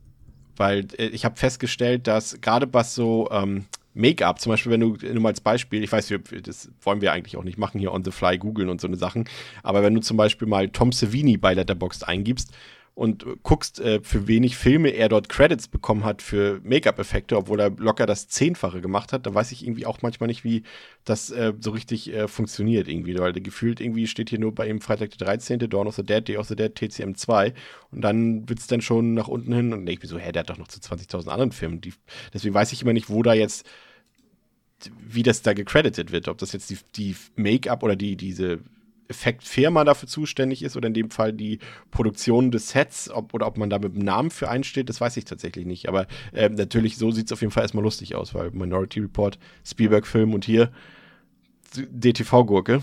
Also ich habe noch mal, also ich weiß, was du meinst, ja, gebe ich dir Ja. recht. Ich habe jetzt noch mal die IMDb gecheckt. Also er war Set-Dekorateur bei, bei Kinder des Zorns 5 und er ähm, war sonst im Art-Department als Set-Dresser zuständig. Oh, okay. Und, und da bei, äh, und da hast du schon, das siehst du bei dir, das vollkommen recht, fand ich auch deutlich mehr. Aber weil wahrscheinlich Letterboxd den ähm, quasi die, die, äh, die, die, die Crew-Funktion Setdresser nicht hat, weil die haben ja nur so ein paar ausgewählte, ne? so Ja. Editor und sowas, Mhm. äh, fehlen die da alle, weil der war nämlich unter anderem noch bei Hellraiser 4 am Start, Mhm. bei Jurassic Park 3, bei Fluch der Karibik, bei der Minority Report Okay. äh, und bei Phantoms. Und bei, Krass. und bei Wishmaster und Drag Frost, der eiskalte Killer. Also ich erkenne ein Ja. Muster. Siehst du, Spielberg, Also, also, hast vollkommen, also hast vollkommen recht. Spielberg und Dimension Films und Blockbuster so, sind ja, quasi ja. Sein, sein Muster sozusagen. Ja. Aber es ist interessant, ja. Aber ja, ich glaube auch Aber du, tatsächlich. hast auf jeden vielleicht- Fall, aber du hast auf jeden Fall recht, dass Letterbox nicht alles credited, weil die halt nicht alle, äh, quasi alle Jobs am Set listen, sondern nur so die wichtigsten Anführungszeichen. Aber wo ich gerade, äh, Dings übrigens, das war auch noch ein Fun Fact, ähm, wo ich gerade Phantoms lese, das ist ja hier mit, mit Ben Affleck, ne? Ich habe Ja. ja so einen kleinen Kink für den Film, ich mag den ja Ich irgendwie ganz gern. Ähm, der, ähm, der Cinematographer nämlich von 4 und 6, ähm, Richard äh, Clabeau heißt der, der hat auch Phantoms ge geschossen tatsächlich. Das fand ich auch noch ganz interessant. Phantoms ist ein Guilty Pleasure. Benutze ich ich selten, sagen. aber der, den mag ich. Den müssen wir auch irgendwann mal, Den müssen wir machen vielleicht, ja. den müssen wir machen. Der ist äh, sehr charmant, ja. Aber Ähm, egal, genug Namen, aber sowas, sowas finde ich immer wie gesagt, sehr, sehr witzig, wenn du halt siehst, irgendwie, der hat mal irgendwo halt in der DTV-Produktion in den 90ern rumgewummelt und plötzlich irgendwie zehn Jahre später bei Spielberg. Das finde ich immer einfach so, okay. Äh, komplett. Es ist äh, wirklich, äh, hast du dir einen guten Job für diesen Podcast ausgesucht. Ich finde das auch immer total interessant, weil äh, was natürlich schade ist, ist, dass man äh, die Verbindung dann nicht hinbekommt. Ne? Also was ist in der Karriere passiert, dass der jetzt von da nach da gekommen ist und so weiter. Das äh, interessiert Wo war die richtige Abzweigung, ja. Oder die falsche, der Wrong Turn. Ha! Ich habe es wieder geschafft, ihn unterzubringen. Ähm, der Ja, dann, dann, hätte, dann hätte er irgendwie Goonies geschossen und dann Children of the Corn 5. Das wäre dann der Wrong Turn. Der Film macht aber viel falsch. Ich glaube, darüber sind wir uns einig. Ein paar Sachen, die einfach vergessen wurden. Also wenn wir uns zum Beispiel an den, an, an den Anfang erinnern, Pascal, als der Ezekiel dort ähm, ja quasi so eine Magie anwendet. Ne? Da hat er irgendwie so eine übernatürlichen Fähigkeiten, da so mit Blitze und so ein Quatsch alles. Und es taucht gar nicht mehr auf im Film später. Mm, Ezekiel taucht auf. Oder nee, Ezekiel, aber nicht, die, nicht seine, seine Fähigkeiten später, weil er, er schießt doch da mit Blitzen und sowas am Anfang umher, im Intro.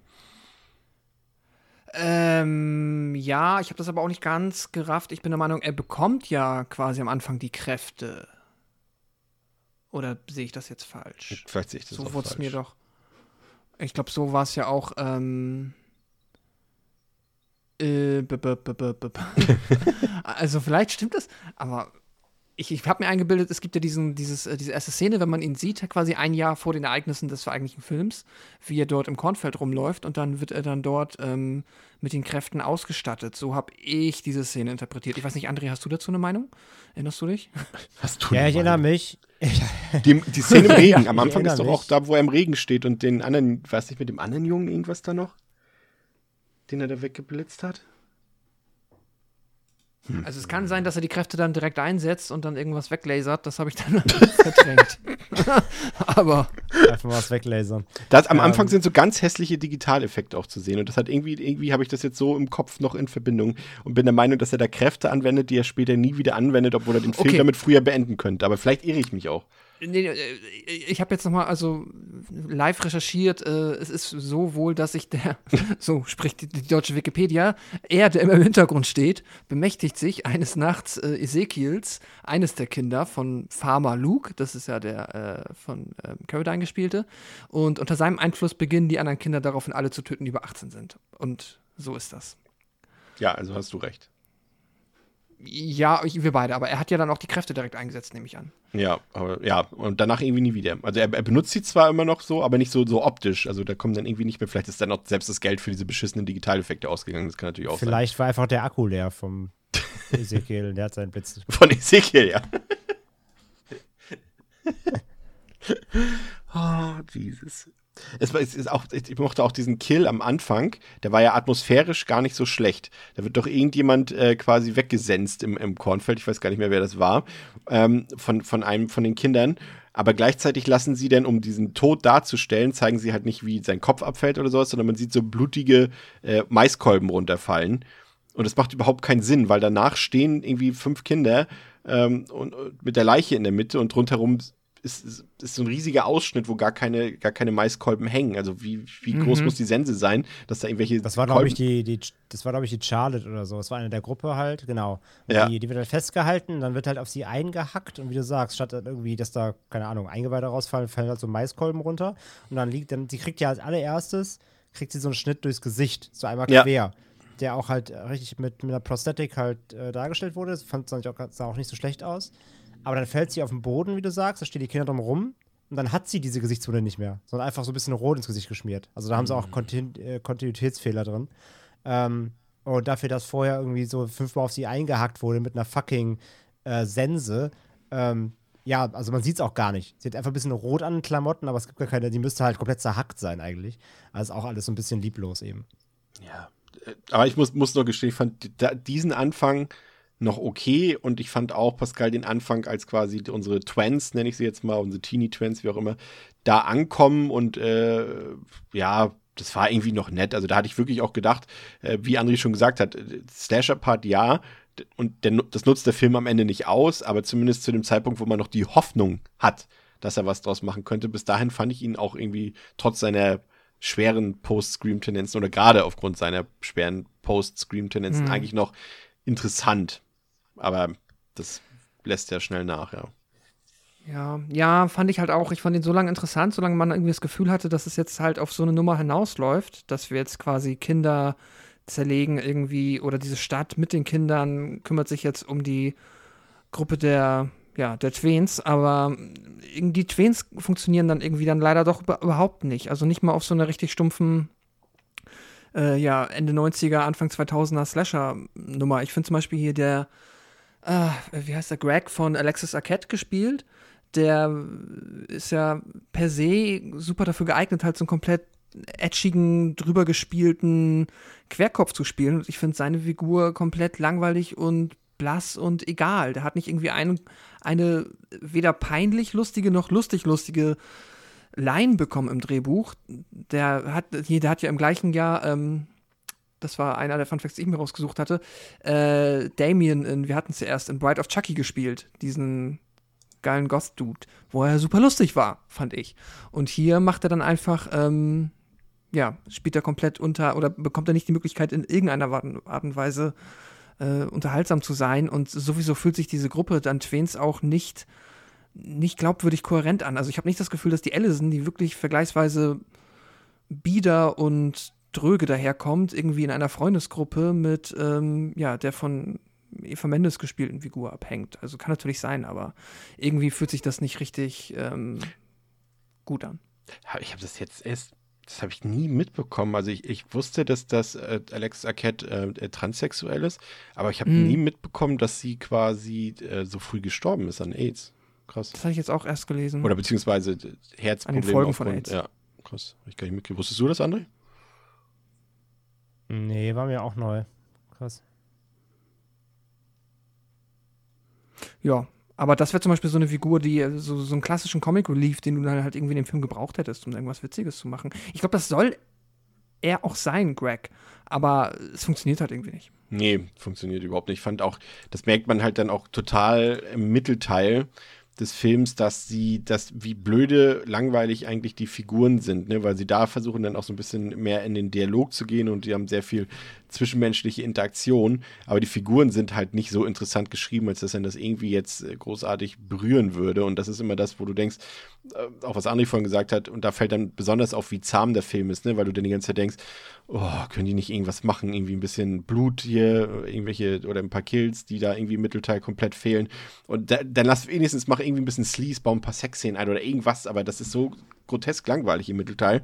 äh, die ist so. Ich fand es total ja, also langweilig. sie nutzen halt, sie nutzen halt die, die, sie nutzen halt ja den, den quasi den Post-Scream-Cast so, ja, äh, ohne ihn aber, zu, also ohne ihn zu nutzen. Er Ja. ist halt da, aber sie machen ja, also irgendwie ist es ja cool, dass sie da nicht die Klischees erfüllen und dann kann plötzlich dann da im Feld wilder, wilder Gangbang losgeht. Ist ja eigentlich okay, dass sie eben nicht in diese. aber es heißt doch ähm, ein Bett im Kornfeld. Direkt in die, haha, direkt in die Klischeefalle treten, so ist ja eigentlich nett. Aber ich verstehe dann auch die Motivation halt nicht zu sagen, okay, wir kommen random in dieses super verkackte Schlafdorf. Okay, hier ist irgendwas Komisches mit den Kindern los, die bringen Leute um. Wir müssen alle retten. So, wo, also ich verstehe die Motivation auch nicht so richtig, warum sie unbedingt da bleiben. So, das ist wieder dieses typische. Und haben den Bruder da von, von Dings, von, von Ja, Allison. Allison hat halt als aber, einziges. Aber das, aber ich, genau, also sie hat die einzige Motivation, dass dann alle auch einstimmen und sagen, jo, wir helfen und kann, ich finde es irgendwie, mir fehlt ein bisschen die Motivation, dass sie dann unbedingt da bleiben, sich abschlachten lassen, anstatt sich halt mal wieder einfach zu verpissen. ich habe auch nicht verstanden, wie sie jetzt in dem einen Dorf gelandet sind, wo sie dann in eine Bar gehen und dann hört sie dort das Wort fallen, der, der hinter den Reihen geht und dann weiß sie so, oder ist es instant das Dorf, dieses eine Dorf, wo ihr Bruder hin ist? Ja, ja, ja, genau. Dann sitzen sie da in dieser Bar und dann, ja. dann, und dann erzählt dieser, da ist ja dann Kane Hodder. genau. Und dann dieser Typ da am Tre da an dem, an dem rechts an dem Tisch, der dann halt ein bisschen erzählt, der lässt das dann fallen, ähm, diesen Begriff, und dann horcht sie ja auf, weil sie das eben kennt von ihrem Ja. Bruder, weil der das auch immer gesagt hat. Und genau, es ist halt genau da, wo der, wo der jetzt ist, irgendwie scheinbar. Und deswegen weiß sie auch sofort, dass es hier sich um ihr, weil, keine Ahnung, es, ist, es wirkt so, Es ist halt Ja, super wirklich super konstruiert. ja, es ist super konstruiert, Ja, super lieblos auch, weil man weiß ja gar nicht, vielleicht ist das ja auch ein großer Kult, den es irgendwie in eine Million Dörfern irgendwo in Nebraska gibt. Ähm, aber nee, da, das ist jetzt definitiv ähm, der Grund, weshalb die jetzt dort in dem Dorf bleiben müssen, um zu recherchieren. Naja, sie weiß halt, dass ihr Bruder scheinbar da sein muss, weil er das erwähnt. Und das kann er ja, also beziehungsweise sie denkt das dann halt, weil der Bruder das auch immer gesagt, also liegt die Verbindung zu diesem Farmer, also zu Mhm. Caradine halt nahe. So, das ist die, das ist die Herleitung. Das ist halt, wie gesagt, ultra konstruiert. Aber da denke ich mir dann immer, macht es doch nicht so kompliziert. Man kann doch, wir haben schon in so vielen Horrorfilmen gesehen, dass es auch einfach banale Gründe gibt. Okay, sie sind da mit dem Auto, okay, dann lass halt das Auto kaputt gehen und äh, das kann nicht repariert werden, deswegen müssen die in dem Dorf bleiben Ja. und dann kommen die Kinder und metzeln die ab oder sowas. Warum muss Reicht denn da uns, immer ja. wer verwandt sein mit irgendwem oder sowas? Warum irgendwelche fadenscheinigen Gründe, warum da es irgendwie- Nebraska ist. Apropos, aber da kommen wir gleich zu. Ah, nee, ja. Ja, es ist, und, und halt dann, dann vor allem auch dieses, ich hasse ja das Ende, ne? Diesem scheiß Baby mit diesen hässlichen CGI-Feueraugen, dachte ich mir nur so, Und- Leute, oh ist das Gott, euer vor allem so unnötig mit dem. CGI-Feuer, weil du ja vorher, und das, da Respekt für, es gibt so nach ungefähr eine Stunde, als da diese Feuerwehrleute doch da sind, ne? Ähm, einmal, glaube ich, an dem Silo, ne? Wenn ich mich nicht Ja, ganz die, irre. die es nicht gelöscht bekommen halt. Genau, Ja, aber da gibt es einen richtig geilen Feuerstunt. Also das hat mich richtig überrascht. Das war ein echter handgemachter Feuerstunt, wo irgendjemand äh, von den Stuntleuten dort in, in, in Flammen gesteckt wurde und dann da damit ein bisschen umherlaufen konnte. So, also mit echten Feuereffekten Ja, kann man stimmt. bei mir einiges bewirken. Aber dann auf einmal am Ende, ja, wie du schon sagst, auf einmal ist dann wieder alles digital Feuermatsch, ne? Ja, sie konnten das Baby halt nicht anzünden, sorry. Ähm, Weil sie wird doch nee, ein aber das halt Stuntbaby super geben. Das war halt, das war halt super campy. Halt, das war auch dieses Typ, also ich meine, so auszusteigen mit, oh, das Baby ist jetzt evil, weil das ist ja der Nachkömmling und bla, ist ja eh komplett altbacken so und abgerockt. Aber halt dann wirklich auch noch diesen, diesen super miesen äh, CG-Feuereffekt in die Augen packen, das war so, oh komm, echt jetzt. Das hat du echt nochmal ja. das i-Tüpfelchen am Ende draufgesetzt. Und du siehst 30 Sekunden, also oder wie lange auch immer diese Szene geht und die Kamera langsam dahin fährt, weißt du genau, was jetzt passiert, weil du es so oft gesehen hast Ja, ja, in der letzten komplett. Szene, Ja, ja, ja, ja. dass nochmal entweder die Hand nochmal aus dem Grab kommt oder das Böse in den Augen und es ist also Ja, vor allem dann, Gott. dann, dann äh, quasi dann, dann fadet das Baby ja, also das Bild ja aus, aber die Augen bleiben noch so stehen. Mhm. Also du hast dann nur so zwei brennende Punkte, die auch halt nicht symmetrisch sind, weil das, weil die Kamera, also ähm, das, das Baby liegt ja so im Arm, so seitlich. Das heißt, die Punkte sind dann auch so versetzt, so völlig unkoordiniert mitten im Bild noch für so zehn Sekunden. Das war so, Leute, echt jetzt. Holy shit. ja, Aber der Film hat äh, trotzdem, finde ich, also er, er deutet sein Potenzial an, so im letzten Drittel nochmal, was so äh, Gewalt angeht und Horror angeht, dass er äh, dort ein bisschen mit Kettensägen rumhantieren lässt und auch mit der Bohrmaschine, die ja tatsächlich auch zum Einsatz kommen darf. Das fand ich äh, zumindest im Ansatz ganz nett. Ach aber so, das, wo sie ihn unterm Auto belagern. Ne? Ja. Das hat aber letztendlich nicht darüber weggetäuscht, dass der Film halt vorher irgendwie dreiviertel Stunden lang gar nichts passiert.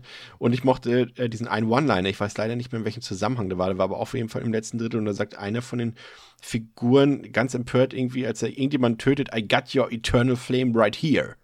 Das habe ich mir aufgeschrieben. Ich weiß nicht mehr, in welchem Zusammenhang Ja, das stand. stimmt. Also für die, die den Film dann nochmal gucken, die sehen das dann bestimmt, welchem Zusammenhang das war.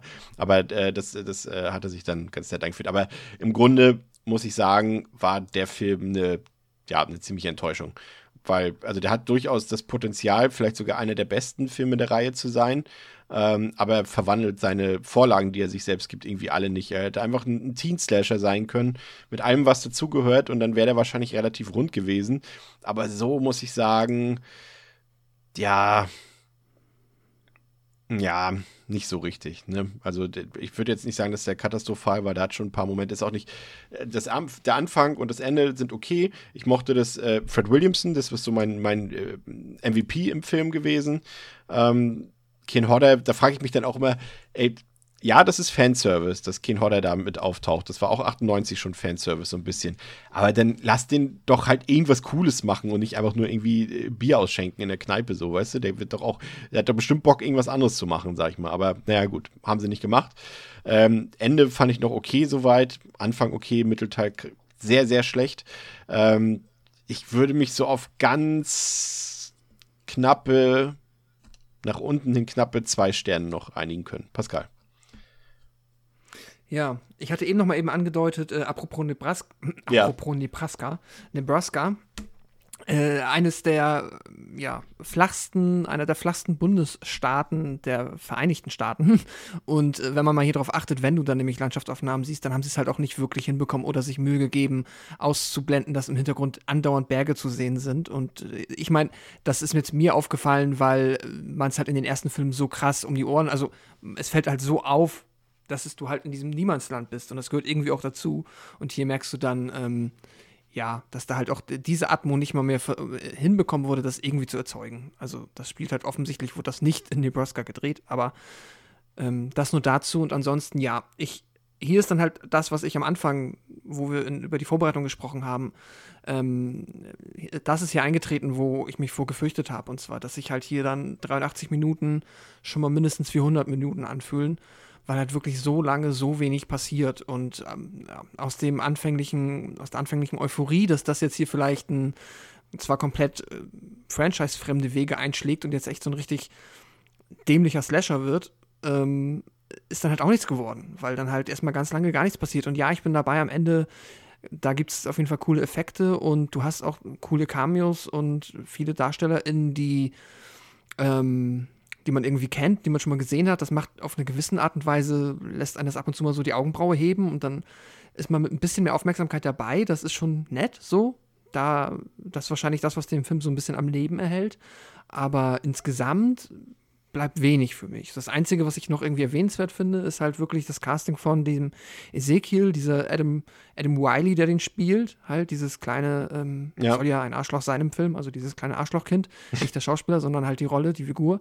Äh, weil, das, weil wir das auch im, ersten Teil unserer Besprechung hatten, bei den ersten drei Filmen, das ist halt super wichtig, dass dieses Kind entweder arg unsympathisch ist oder halt irgendwie hassenswert oder gruselig oder ja, und, und hassenswert trifft es hier, finde ich, wirklich sehr gut. Also das hat der sehr, sehr gut hinbekommen, so richtig unsympathisch ätzend zu sein. Das finde ich, hat der Film wieder gut geschafft. Eigentlich genauso gut wie im dritten. So, Das dass ich ist halt richtig so da bin und keinen Bock habe auf die Figur. Das, ja. das ist ja witzig, weil er Adam Wiley halt in Gilmore Girls äh, einen spielt, der von allen gemobbt und gehänselt wird und sich da unterbuttern lässt die ganze Zeit. Ah, ja, ja, hatte hier seine, sein, äh, seine Revenge-Story gehabt. Ja. Ähm, ja, äh, ich bin äh, bei, ebenfalls bei zwei Sternen. Ich finde, der ist nochmal eine ganze Ecke ähm, belangloser als der Vorgänger und schafft es da halt auch wirklich das bisschen an Potenzial, was man irgendwie am Anfang sehen kann, schafft er nicht auszuschöpfen. Und das ist dann halt schon schade. Da wäre irgendwie mehr drin gewesen. Das ist dann halt immer auch ärgerlich. André, dein Fazit. Ja, der fünfte. Ähm, fällt halt gegenüber dem vierten dann doch wieder leider sehr ab. Ähm, hat einfach nicht, wie gesagt, diese dann doch unterhaltsame Freude irgendwie in seiner ganzen, in seiner ganzen runtergedampften Art, so was Budget und, und Ausstattung angeht. Ähm, er versucht irgendwie das Ganze wieder mystischer zu gestalten, direkt von Anfang an reinzugehen, auch wieder den, vor allem mehr den Fokus auf eben den, der hinter den Reihen geht, zu legen. Es wird auch deutlich mehr wieder erwähnt als im vierten. Also irgendwie dachten sie sich vielleicht irgendwie, der vierte hat da zu wenig ähm, zehnmal pro Minute diesen, diesen, diesen Umstand, äh, den Dämon reingeworfen, weiß ich nicht. Aber irgendwie das Gefühl, sie, sie wollten wieder mehr Mystery machen drumherum und mehr auf diesen äh, Kult fokussieren. Ähm, was irgendwie nicht so richtig funktioniert, dann hast du halt, wie gesagt, die, die, äh, die Teens, die da eben in die Stadt kommen und ähm, ja, so ein bisschen zum, zum federführend werden, aber eigentlich ohne richtigen Grund. Wie gesagt, ist alles sehr an Haaren herbeigezogen. Ich, mir gefiel der ganze Aufbau schon nicht, was eben gerade bei der vierte auch so gut gemacht hat. Eben ähm, hier war direkt irgendwie ein bisschen viel Chaos und alles ein bisschen konfus und ein bisschen gewollt. Dazu kommen eben ähm, relativ unspektakuläre Kills größtenteils. Auch da eben fällt er ab zum, zum vierten. Highlight eben halt im dritten Akt die Williamson-Carradine-Szene, so, die reißt aber halt auch jetzt nicht raus, ähm, den ganzen Film so, die ist, die ist echt gut, aber davon gibt es im Film halt einfach zu wenig, zu wenig Schauwerte dafür, dass er lange Zeit wie eine Art Slasher eben fungiert und eben da so einer nach dem anderen ähm, wegmurkst. Und ähm, ja, auch in der zweiten Hälfte hier wieder sehr viel wär sehr viel äh, Tovabo um eben äh, diese ganze Geschichte mit dem Silo und es brennt und wer muss da hoch und wer wird da geopfert. Und es wurde auch schon wieder irgendwie, ich habe das Gefühl, die Filme wollen einfach irgendwann immer zu viel, obwohl sie so Ja. simpel sind, aber ähm, beim fünften Teil, klar, da dachte sich wahrscheinlich auch wieder jemand- jemand im Writing Room so, ja, aber wir müssen noch irgendwelche Kniffe und es ist ja alles zu simpel und ja, und dann wird da halt wieder ein großes Chaos draus mit dem Bruder und hier und Nachkömmling und Baby und wer ist von wem und verwandt und nee ähm, fand ich einfach nur letzten Endes leider doch nervig. So. Trotzdem muss ich sagen, auch hier zum Beispiel der fünfte gefällt mir, glaube ich, immer noch besser als zum Beispiel der zweite, der für mich nach wie vor immer noch das Lowlight ist jetzt bisher. Und ich möchte ihm so ein paar Schauwerte halt nicht absprechen. Er sieht auch wieder immer noch aus wie so ein Film, der zwar billig produziert ist, aber es ist immer noch ein, es ist immer noch ein Film ähm, irgendwo. Und wie gesagt, Cast hier und da, vor allem mit den Cameos, funktioniert eben. Es gibt ein paar nette Szenen, aber letzten Endes eben auch, ähm, ja, kein großer Wurf. Ich habe ihn jetzt noch so kom komplett vor meiner Absturzwertung bewahrt. ich bin auch so bei zwei für den, damit kann ich mich versöhnlich, ähm, versöhnlich machen. Aber nochmal sehen muss ich ihn auf jeden Fall nicht. Nee, das stimmt. Das ist ein gutes Fazit. Ja, ähm, dann hat man sich gedacht, äh, 1999, also wieder ein schönes, knappes Jahr später, ähm, ich sag mal so, das, was äh, man bei Halloween 6 noch so ein bisschen umschifft hat, wo ja auch schon theoretisch die Option bestand, das äh, 666-Gimmick äh, zu nutzen, weil da haben wahrscheinlich selbst, also die haben ja viel falsch gemacht bei Halloween 6, aber dieses 666 war selbst denen zu lahm, glaube ich. Ähm, aber was für Halloween schon, also das lahm ist, ist für die Children of the Corn-Macher nicht lahm genug, als dass sie es nicht doch verwenden würden. Und deswegen heißt der sechste Teil Children of the Corn 666 Isaacs Return. Da steckt eigentlich schon alles drin, was man über diesen Film wissen muss, aber wir wollen ihn natürlich trotzdem äh, besprechen. Der hat auf Letterboxd eine 1,8 von 5 im Schnitt. Auf der IMDb 3,4 von 10 ist auch freigegeben ab 18 Jahren und äh, kann man auf DVD zum Beispiel in der UK-Fassung günstig schießen, wenn man das denn will. Eigentlich wollen wir euch ja da ein bisschen vorwarnen, aber ihr seid ja unverbesserlich. Ähm, läuft 82 Minuten, ähm, ist gedreht, wir hatten es von erwähnt, äh, von äh, Carrie Skogland, ähm, die eben äh, ein paar Folgen Handmaid's Tale gemacht hat und eben äh, die ganze Serie Falcon and the Winter Soldier zuletzt im Cast. Wir haben einen Rückkehrer mit John Franklin aus dem ersten Teil, ähm, der ja auch in der Adams Family mitgespielt hat. Wir haben Natalie Ramsey, die kennt man vielleicht aus äh, Cherry Falls oder aus Pleasantville. Nancy Allen natürlich, äh, ich will jetzt nicht sagen Genre-Legende, aber hat in vielen Filmen, die wir sehr mögen, mitgespielt. Robocop, Carrie, Dress to Kill zum Beispiel, Blowout und äh, Stacy Keach, auch einer der vermutlich bekanntesten Nebendarsteller, die es so weit und breit gibt, mit beispielsweise Sin City mitgespielt und in American History X. Ähm, Pascal, worum geht's in Isaacs Return? Wahrscheinlich um Isaacs Rückkehr, aber wie kommt es dazu? Hannah Hannah besucht ihren Heimatort Gatlin. Das Gatlin, in dem sie in frühester Kindheit dem berüchtigten Kinderkult angehörte. Nun ist sie auf der Suche nach ihrer leiblichen Mutter. In Gatlin lernt sie schnell ein paar merkwürdige Leute kennen, wie den Sheriff und einen seltsamen Arzt. Doch viel bemerkenswerter ist, dass offenbar Kultanführer Isaac nach wie vor am Leben ist. Er liegt im Koma im Krankenhaus des Ortes. Hannahs Präsenz erweckt ihn. Isaac und Hannah scheinen eine Verbindung zu haben. Isaac hat scheinbar einen Sohn, wie wir erfahren. Später kehrt Hannah für eine weitere Spurensuche zurück ins Krankenhaus. Dort gelangt sie mit Hilfe von Gabriel an ihre angebliche Geburtsurkunde. Ein anderer Teenager erzählt Hannah von Rachel Colby, die auch in der Stadt wohnt. Ihren Namen hatte Hannah auf der Geburtsurkunde gesehen. Rachel dachte bis dato, dass ihre Tochter noch lebt. Sie will Isaac auf jeden Fall aufhalten, denn dieser will seinen Plan von damals fortsetzen. Warte mal kurz. Dafür. Warte mal kurz. Ja. Dachte Rachel nicht, dass ihre Tochter tot ist? Oder war das richtig? Das muss ich selber gerade überlegen. Mm. Oder wusste sie, dass ihre Tochter noch lebt? Wer ist Rachel? Nochmal, Hannah. genau, ich weiß, wer Hannah ist. Die Mutter von. Ach, sie! Äh. Ja. Naja, sie dachte irgendwas über ihre Tochter. Okay, weiter geht's. Äh, ich fange hier wieder an. Rachel dachte bis dato, dass ihre Tochter noch lebt. Sie will Isaac auf jeden Fall aufhalten, denn dieser will seinen Plan von damals fortsetzen. Dafür geht er natürlich wieder über Leichen.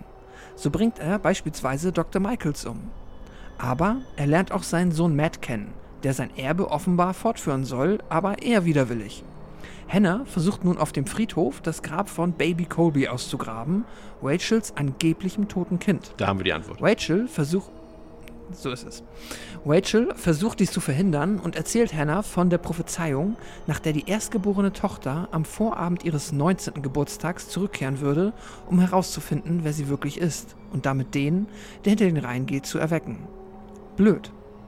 Das Grab von Baby Colby ist übrigens leer. Was aber klar war, denn wie ihr vielleicht ahnt, ist natürlich Hannah die Tochter von Rachel. Isaac will Hannah für sich gewinnen und eine neue, reine Rasse erschaffen. Hannah und Matt soll an einer, sollen an einer Vereinigungszeremonie teilnehmen, aber Hannah kann trotz erheblicher Verfolgung, unter anderem mit Motorrädern, dank Gabriels Mithilfe entkommen. Zur Belohnung haben die beiden Sex, bis die Kuckucksuhr schlägt. Hannah will dann.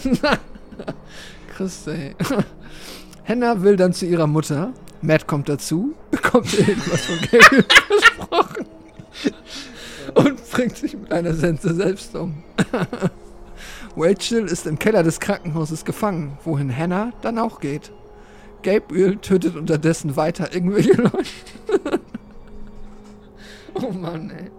Während Isaac sich für den, der hinter den Reihen geht, hält.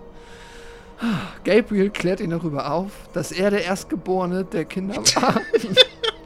Die Grammatik auch 1a. Kurz durchatmen. Ich lieb's ja, wie Chris immer so schreibt, wie er denkt und redet. Ja. Das ist immer super. Ah, Erstgeborene der Kinder war. Und Isaac ihm sein Geburtsrecht zugunsten seines eigenen Sohnes verweigerte. Gabriel will, dass Hannah Isaac tötet wovon sich Rachel, also ihre Mutter, wovon sie Rachel, also ihre Mutter, jedoch abhält.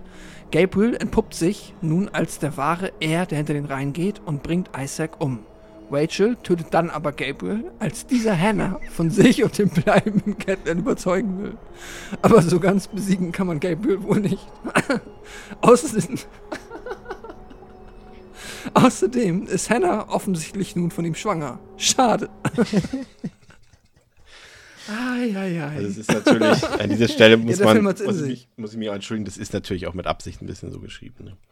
Das ist ja auch vollkommen okay. Es ist, äh, macht alles sehr viel unterhaltsamer. Ich Aber- find's gut. Aber das ist, ist das halt wirklich, es, es stellt natürlich auch, um, um vielleicht mal gleich in den Film überzuleiten, ähm, da, was an dem Film schief läuft. Ne? Also der, der Fi- Film verwirrt und verirrt sich so krass in irgendwelche, wieder, in wieder, wie Andres von schon gesagt hat, in diese, äh, verschwurbelt sich in irgendwelche Verknüpfungen, die ist mit dem verwandt. Ach nee, der ist jetzt von dem der Vater und ach, der hat noch einen Sohn und das interessiert den Zuschauer oder die Zuschauerin doch gar nicht, André. Punkt. Punkt. Das- nee, also echt, da ist, ja. da ist, da ist in 82 Minuten ist da mehr Story drin als in manchen drei Stündern. Also das ist so un, also der, der wirklich, also 4 und 5 so, ja, gibt's, hat's auch, haben auch ihre Mo- Momente, beide, ähm, der fünfte noch ein bisschen mehr als der vierte, wo man droht auszusteigen, weil sie wieder schon zu viel wollen. Er hat eben schon gesagt. Aber 6, holy shit, ey. Das ist so ein verkopftes Drehbuch, wo ich mir die ganze Zeit dachte, was willst denn du von mir, Film? Wirklich, ich bin mehrfach fast ausgehebelt beim Gucken, weil ich mir dachte, so was, ich verstehe es gerade nicht so. Wo willst du denn jetzt hin irgendwie? Und ähm, zudem, wir hatten noch im Vorfeld mal geschrieben, wo wir darüber diskutiert haben, diesem, diesem Alter, ne, 18, 19 ja. ähm, wo es das Opferalter ist. Und da hast, haben wir, äh, hast du richtig gesagt oder habt ihr richtig gesagt, das wurde ja im ersten Teil schon runtergesetzt, ne, so als Strafe. Es war mal 19 und dann war es 18. Und hier in dem Teil gibt es nämlich diese Szene jetzt zum Beispiel, wo dann, ähm, das ist glaube ich da, wo sie dieses Grab öffnen will. Und dann kommt ja Rach, die Rachel, also die, ihre Hannas Mutter, und ähm, erzählt ihr halt von dieser Prophezeiung und sagt ihr halt so von wegen so, ja, hier von wegen mit der erstgeborenen Tochter und so weiter. Und dann sagt sie nämlich auch wieder 19. Was aber jetzt in allen anderen Teilen davor 18 war. Wo ich mir dachte, Leute, was, was denn jetzt so? Also alles komplett, komplett diffus. D- John Fra Franklin, ähm, Pascal, hat ja das äh, Drehbuch Mhm. geschrieben. Ähm, John Franklin ist eben der Schauspieler von Isaac. Da stellt sich natürlich schon die Frage, also unabhängig davon, dass das Drehbuch, haben wir jetzt, glaube ich, schon abgefrühstückt, eine Katastrophe ist. Warum denken die Produzenten, dass das cool, äh, dass Isaac, also John Franklin, cool genug ist, dass es die Fans dazu bringen könnte, diesen Film anzusehen? Also Isaac ist jetzt nicht für mich jetzt irgendwie äh, der Michael Myers von Kinder des Zorns dass es mich jetzt irgendwie dazu locken würde, diesen Film zu gucken, nur weil da jetzt Isaacs Return draufsteht. Ja, das ist ein bisschen interessant tatsächlich, weil ich habe mich das auch gefragt und du hast natürlich recht, dass Isaac und John Franklin halt jetzt nicht in irgendeiner Art und Weise so hier mit den Slasher-Legenden mithalten kann, wo man halt nur den Umriss sehen muss und es versteht. Ich würd, mich würde dann tatsächlich halt auch fast schon wieder so ein bisschen der Stellenwert des Franchises in der damaligen Zeit interessieren. Weil wenn das tatsächlich bei Horrorfans damals ein Ding war, kann ich mir zumindest vorstellen, dass halt so das einzige Gesicht, also stell mir vor, du sagst dann jemandem hier, denk mal an Children of the Corn, die, da gab es dann ja schon fünf Filme. Was ist das erste Gesicht, an das du denkst? Was ist die Person, der die Schauspielerin, die du dann noch am ehesten mit diesem Franchise verbindest? Und dann ist es halt ja dann wiederum doch eigentlich nur er. So. Weil er irgendwie die, die markanteste Figur im ersten Teil war, der halt auch einfach aufgrund, ähm, ja, äh, er hat ja, ich, ich weiß du noch, wie diese Krankheit heißt, ich weiß es nicht, aber er ist ja, sieht ja auf die Art und Weise, äh, ist er herausstechend aus allen anderen Figuren, die man in dem Franchise bisher gesehen hat. Und dadurch wirkt er halt besonders. Und dann kann ich mir schon vorstellen, dass das unter Umständen eine Idee gewesen ist, wenn wir ihn zurückbringen, dann zieht das auch wieder ähm, vielleicht noch ein paar mehr Leute, jetzt nicht ins Kino, weil das war kein Kinofilm, aber motiviert dann, wenn wir ihn auf dem Cover haben, den Film vielleicht mal einzustecken. Und mein Gott, wenn er Spaß hat und dann vielleicht auch sogar noch irgendwas Leidenschaft und Lust, äh, sich Mühe gibt, ein Drehbuch zu schreiben, ist ja per se cool. Oh, jetzt Warum kommen wir schon in scheinbar no vergessen Note hat. 5, er hat sich Mühe gegeben. Ja, genau. ja, aber. Er hat übrigens Wachstumshormonmangel. Ah, Oh. danke. Aber wenn ich Ähm. jetzt André frage und ihm sagen würde, hättest du die Auswahl zwischen Isaac und dem nervigen fiesen Typen Jungen aus Teil 3 sind wir uns doch, glaube ich, einig, wen wir wählen würden, oder? Für eine Rückkehr? Ich sag mal so, Isaac ist nicht das Problem des Films. Ganz per se. Okay, okay. Ja, ähm, aber interessant ist dann wiederum doch, dass äh, John Franklin scheinbar vergessen hat, dass er im ersten Teil gestorben ist. Ja, Und nicht im Koma, im Krankenhaus. Ja, genau. Die, weil die, die Lore hier sagt, er wäre in einem langen Schlaf gewesen, in den der, der hinter den Regalreihen steht, ihn befördert hätte, was halt Quatsch ist. Genau. Er ist halt im ersten Teil eigentlich gestorben. Zumindest hat der erste Film das vermittelt, ja.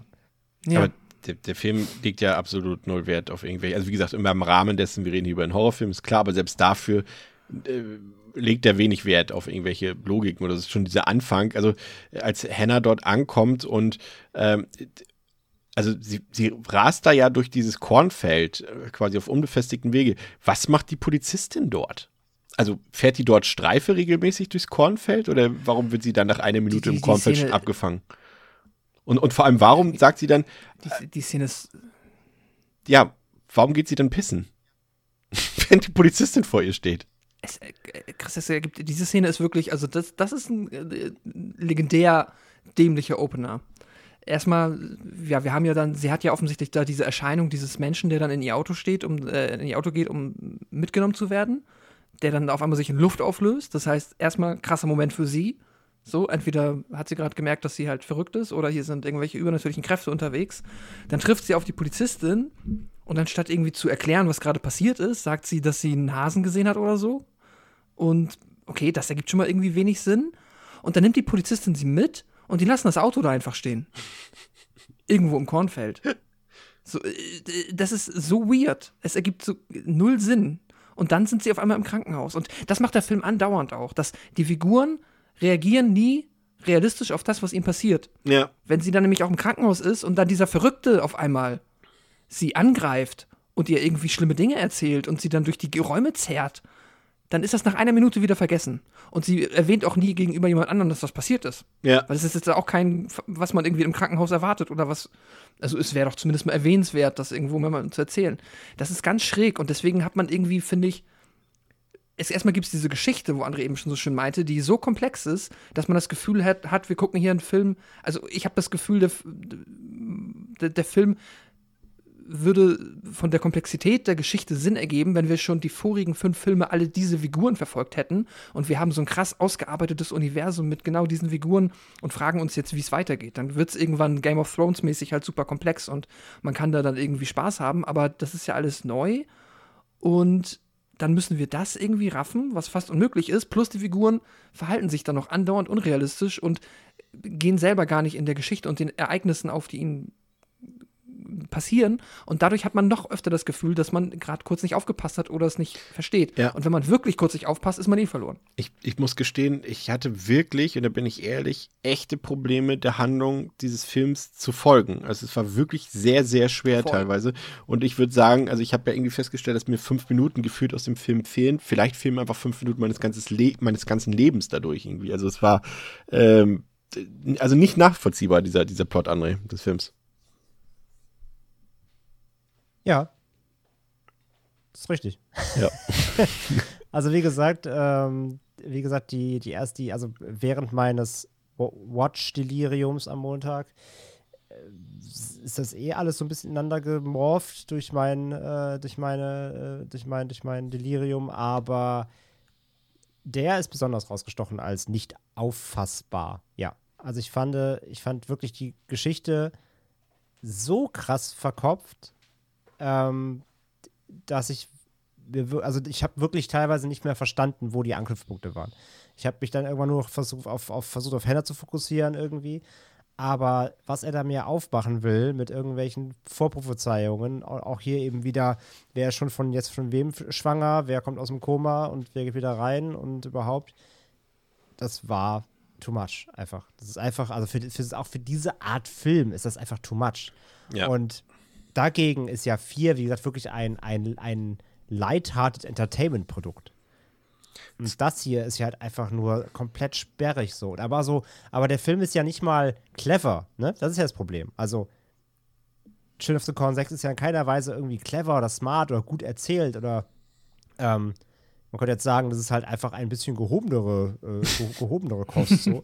Elevated halt, Horror. Es ist halt einfach, es ist, halt- ja, ja, es ist der erste Elevated Horrorfilm aus den 90ern. Ähm, nee, der, der ist halt einfach, einfach schlecht geschrieben. Punkt. So. Es ist Ja. schlecht geschrieben, es ist schlecht erzählt und es ist halt vor allem dadurch dann letztendlich einfach auch stinkend langweilig. Aber Voll. Wenn es das wäre, wäre es ja okay. Aber der Film ist halt auch noch hässlich, ne? Also wenn wir daran denken, dass dieser Film hat einen grauenvollen Farbfilter, so, so ein Sand.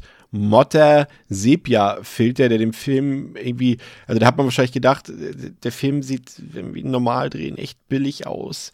Geben wir dem doch eine leicht künstlerische Aura, dann sieht er vielleicht nicht so billig aus. Stattdessen sieht er einfach noch billiger aus. Und das soll irgendwie, glaube ich, irgendwie der Stadt, also Gatlin irgendwie so ein das, was wir ursprünglich auch mal vermisst haben, so dieses staubige, schwüle, hitzige Outfit verleihen, aber das klappt irgendwie so gar nicht. Das sieht alles so so ein hässlicher Look, so verwaschen irgendwie alles aus und äh, irgendwie auch ein bisschen, ja, vielleicht ein bisschen Emo, muss ich gestehen. Also der hat irgendwie, das ist irgendwie, äh, ich weiß nicht. Also das war, also die Optik, ich sag mal so, die Optik kann mit dem Inhalt mithalten, Pascal. Ja, das ist wirklich anstrengend. Also der Farbfilter ist so prägnant, da hat jemand einfach den Regler zu weit aufgedreht. Das ist richtig, richtig nervig, weil dadurch auch dann halt wieder viele Details flöten gehen. Der Kontrast irgendwie an einigen Stellen dann zu extrem wird und du halt auch dann viel im Dunkeln hast, was wieder nicht gut zu erkennen ist. Es ist echt blöd. Also das äh, macht den halt überhaupt nicht sehenswert und ja, es ist echt ähm, ein sehr seltsamer Film. Ich bin auch voll bei Andrea, dass er halt todeslangweilig ist. Wirkt halt vielleicht irgendwie erstmal ähm, paradox, wenn man sagt, da passiert so viel und da wird andauernd wird da was erzählt. Das Ding ist so, ab dem Moment, wo du halt ausgestiegen bist, weil du es nicht mehr raffst, musst du es dir trotzdem weiter angucken. Aber wenn die dann die ganze Zeit über irgendwas labern und du checkst nicht, worum es geht, fühlt sich dann halt hier an, als, also ich meinte ja eben schon, dass Teil 50 für mich angefühlt hat, als wären das 100 statt 80.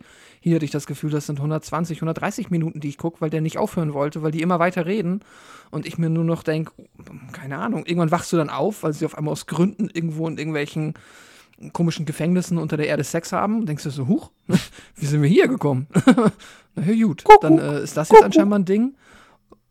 Und ja, dann geht der Film äh, irgendwie weiter seine abstrusen Storywege und hat so seltsame Szenen, wenn er dann in dieser Scheune, äh, Gabriel es schafft das dann, Isaac irgendwie wie so eine Puppe tanzt. Erinnert ihr euch daran? Ja, Das ist sehr weird. ja. Das ist, ist, ist auch, auch nicht cool. Also es ist sehr Es, es, es ist ja auch so, unangenehm. dass das irgendwie, ich dachte am Anfang zum Beispiel, so die ersten fünf Minuten, dachte ich irgendwie, oh ja, Hannah, das ist doch eigentlich eine okay Hauptfigur. Die war mir anfangs so sympathisch, die wirkte irgendwie wie aus so einem 90er Jahre Aerosmith oder Bon Jovi Musikvideo, so, ne, irgendwie Crossroads. Country Roads fährt mit dem Auto da so lang durch die, durch die, durch die Landschaft. Aber auch die hat irgendwann. Die hat aber auch, äh, ich finde auch die Schauspielerin hier, Natalie Ramsey, ich finde auch die, die passt da komplett rein. Die hat ja auch in diesem Cherry Falls mitgespielt. Ja, ja. Ähm, und äh, also, die hat aber danach nichts mehr gemacht. Die hat dann irgendwann in den 2000 hat die so eine Surf-Serie gemacht, eine Fernsehserie. Das war's dann. Pleasantville war es auch noch drin. Und. Eiskalte Engel Filme- 3. Stimmt, stimmt. Also hat vier Filme gemacht. Ich finde halt, ich fand die echt cool. Ich fand vom Typ her die perfekt in diese ähm, End-90er, frühen 2000er, so Slasher, weißt du was, ich alles so von wegen Joyride, Wolf Creek. Ja. Und sowas hätte ich überall reingepackt, finde ich. Ich hatte die Folge vom Typ her voll reingepasst. Ich fand die eigentlich echt cool, ja. Aber sie wird im Laufe des Films fängt sie an zu nerven, weil sie sich den anderen Figuren angleicht, finde ich. So diese Gabriel und diese anderen Flachbären, die da rumlaufen. Das irgendwie hat es dann einfach. Also das, der Film hat komplett mein Interesse verloren, irgendwie durch das Gelabert auch die ganze Zeit zwischendurch. Und ich weiß nicht, das war irgendwie, irgendwie, irgendwie seltsam und hat auch, verlässt sich sehr viel auf Geisterbahn-Horror, finde ich. Also der hat erstaunlich viel versucht, er irgendwie mit Jumpscares zu machen, äh, die irgendwie auch nicht funktionieren. Das Einzige, was für mich funktioniert hat, vor allem an dieser hässlichen Optik, die wir eben besprochen haben, dass nach 50 Minuten es plötzlich dunkel wird und der Regen einsetzt und der Film dann auf einmal deutlich besser aussieht als in den vorherigen 50 Minuten, aber irgendwie ähm, viel zu spät. Und dann hast du Figuren, du hast, guck mal, du hast einen Schauspieler wie Stacey Keach dabei, du hast Nancy Allen, Nancy fucking Allen dabei. Das sind alles hocherfahrene, talentierte SchauspielerInnen. Und die bekommen einfach keine Verwendung in diesem Film. Also das ist ja dann auch irgendwie, äh, da muss man auch denken, was machen denn die Produzenten, die, die, die Regisseurin und, und, und der Autor, wenn die mit so einem Schauspieler nichts anfangen können in so einem Film? Die können doch was retten, ne? Aber So Mhm. wie Fred Williamson im Vorgänger zum Beispiel, der ein paar Szenen an sich reißt, aber die werden überhaupt nicht genutzt hier, Pascal. Ja, nee, überhaupt nicht. Ähm, da kann dann auch kein schauspielerischer Glanz oder da kannst du halt dann auch einfach nicht mehr draus machen als ähm, ja, Darsteller oder Darstellerin. Da bist du dann halt aufgeschmissen, weil äh, dir weder das Drehbuch noch die Inszenierung die Möglichkeit gibt, dich ansprech ja, irgendwie in Szene zu setzen, dass du die, ja, da irgendwas machen kannst. Gehen halt leider alle unter. Ja. Und auch ein John Franklin ist halt auch, ja, keine Ahnung, ist halt, äh, das ist irgendwie so das Dämlichste. Hätten sie das ein bisschen besser gelöst, hätten sie sich irgendwas, das ist das, was, was ihr auch gesagt habt jetzt schon. Warum muss man es immer so komisch kompliziert machen? So, warum muss es immer alles über drei Ecken gedacht sein und dann aber so, dass es am Ende keinen Sinn mehr ergibt? Warum nimmst du dir nicht, wir haben doch schon übernatürliches Wesen, ja, dann spinn das halt so weiter. Dann ist halt Isaac einfach wiedergekommen, weil der hinter den Reihen irgendwie nach 20 Jahren dachte, die Menschen sind so schlimm geworden, wir brauchen Isaac wieder. Und dann dü- dü- dü- kommt er halt wieder. Das hätte ich weniger ätzend gefunden, als so einen Kack zu machen, dass der 30 Jahre da in seinem Bettchen liegt im Krankenhaus. Das ist doch Quatsch. Und wo sind die, die Kinder des Zorns eigentlich? Es gibt nicht mal Kinder in dem Film, außer die drei, die da am Anfang Nee. einmal kurz durchs Feld laufen. Der Film hat einfach sein Main-Gimmick abgegeben. Ja. Und also, da- also den alle Leute sind über mal verdient. 19 in dem Film. Das ist äh, so blöd irgendwie. Und da sind ja auch irgendwie auch diese Jugendlichen, die da rumlungern die ganze Zeit, die machen halt auch nichts. Die da, diese, diese Rocker-Leute da, die, mit den Mopeds da und so, Ja, die ja. machen halt einfach nichts. Und, und, Nee, und, und. Isaac, wie gesagt, ja, wird auch nicht genutzt. Da muss irgendwelche völlig bescheuerten Monologe da irgendwie halten, die er sich selbst ausgedacht hat, John Franklin. Also irgendwie, ah. also ich meine, es ist irgendwie, äh, letztendlich ist es irgendwie auch kein Wunder, dass da keine Kinder mehr sind ähm, in Gatlin, irgendwie die damals noch der Religion da von, von äh, Isaac angehört haben, weil er einfach auch nicht mehr den Esprit hat von damals. Ne? Er hat nicht mehr den Charme. das, das ist doch kein Wunder, dass ihm keiner mehr folgt da irgendwie. Ja, definitiv. Ja, das macht irgendwie alles keinen Sinn, so richtig. Keine Kontinuität. Sieht scheiße aus. Scheiße geschrieben. André, dein Fazit. Kacke. Wie kacke. Ähm, nee, Teil 6 fällt wirklich nochmal richtig runter. Also, das ist so eine Stufe mit Teil 2, auch rein von der Langweiligkeit her. Ähm, der Film hat keine stringente, wirklich packende Handlung, der man vernünftig folgen kann. Er macht sehr viele Themen auf, sehr viele Subtopics, versucht halt sehr viele Brücken zu schlagen zum ersten, die teilweise nicht mal Sinn ergeben. Ähm, versucht dann nochmal eigene Dreher reinzubringen, um dann auch irgendwie weitere Lore nochmal aufzubauen und wieder wie wir schon gesagt haben, Verknüpfungen von Charakteren äh, zu entwickeln und wer da nicht alles schon mal da war und jetzt kommen wird und Kinder mit wem hat und verwandt ist und unfassbar unerträglich. Ähm, dazu kommt halt einfach auf der Horrorebene auch wenig einfach, also wo, wo vier halt so ähm, wirklich gute, gut gemachter Horrorfilm war mit ordentlichen Effekten der fünfte irgendwie halt sein Slasher-Ding versucht hat, auch wenn es schon da ein bisschen gehapert hat, aber das war immerhin noch im Kern ähm, guckbar, so was den reinen Horrorpot angeht. Ey, ich kann mich, ich kann mich an keine Highlight-Szene in Teil 6 erinnern, nicht eine. Nicht eine einzige. Nee. Da ist nichts mehr übergroß. Da gibt's, es ist, es, es wird im Film auch nur gelabert die ganze Zeit. So, ähm, der Film macht halt einige Momente, wo er dann irgendwie wieder versucht, mit irgendwelchen schlechten ähm, Visionseffekten zu arbeiten. Sowieso die ganze Zeit dieser ganze Sepia-Filter bei dem ganzen Film ist eh unerträglich, weil alles irgendwie aussieht wie einmal durch Instagram gejagt, aber halt in, das schlechte Instagram, das schlechte Instagram aus den 90ern. ähm, ganz, ganz furchtbar äh, totgefiltert, das Bild auch einfach. Und ähm, ja, der Film hat keine Freude. So, dann, daran ist nichts unterhaltsam. Das macht einfach gar keinen Spaß, dem Film zu folgen, obwohl er mit 80 Minuten echt nicht lange dauern sollte. Aber er fühlt sich unerträglich lang an. Und von daher ist für mich Teil 6 so ähm, bisher mit absolutes Lowlight der Reihe. Pascal. Achso. Was, was hast du dem gegeben? Ein.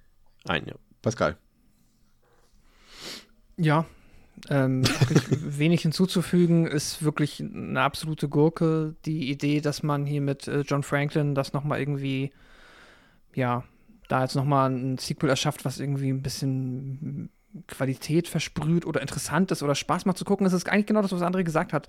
Es ist freudlos. Und das ist halt echt so das, was mir auch so, ja, diesen, das ist halt das, wovor ich Angst hatte. Das ist so dieses, es ist echt anstrengend, diese 80 Minuten zu gucken. Was es nicht sein sollte. Weil die können ja von mir aus, ne, die können dann, gib mir den hässlichen Instagram-Filter, ist dann halt so, oder mach die strohdumm, lass die simpel sein, geh da auf das Unterste, was du kannst, mit schlechten Effekten. Das ist alles kein Problem, wenn ich dann zumindest dem Film folgen kann, weil der irgendwie geradlinig ist, weil er simpel ist. Aber stattdessen na, nimmst du quasi alles, was, also du hast schon keine Möglichkeiten und versuchst dann damit Shakespeare zu schreiben. Was und das geht halt von vorne, das geht halt absolut nach hinten los. So.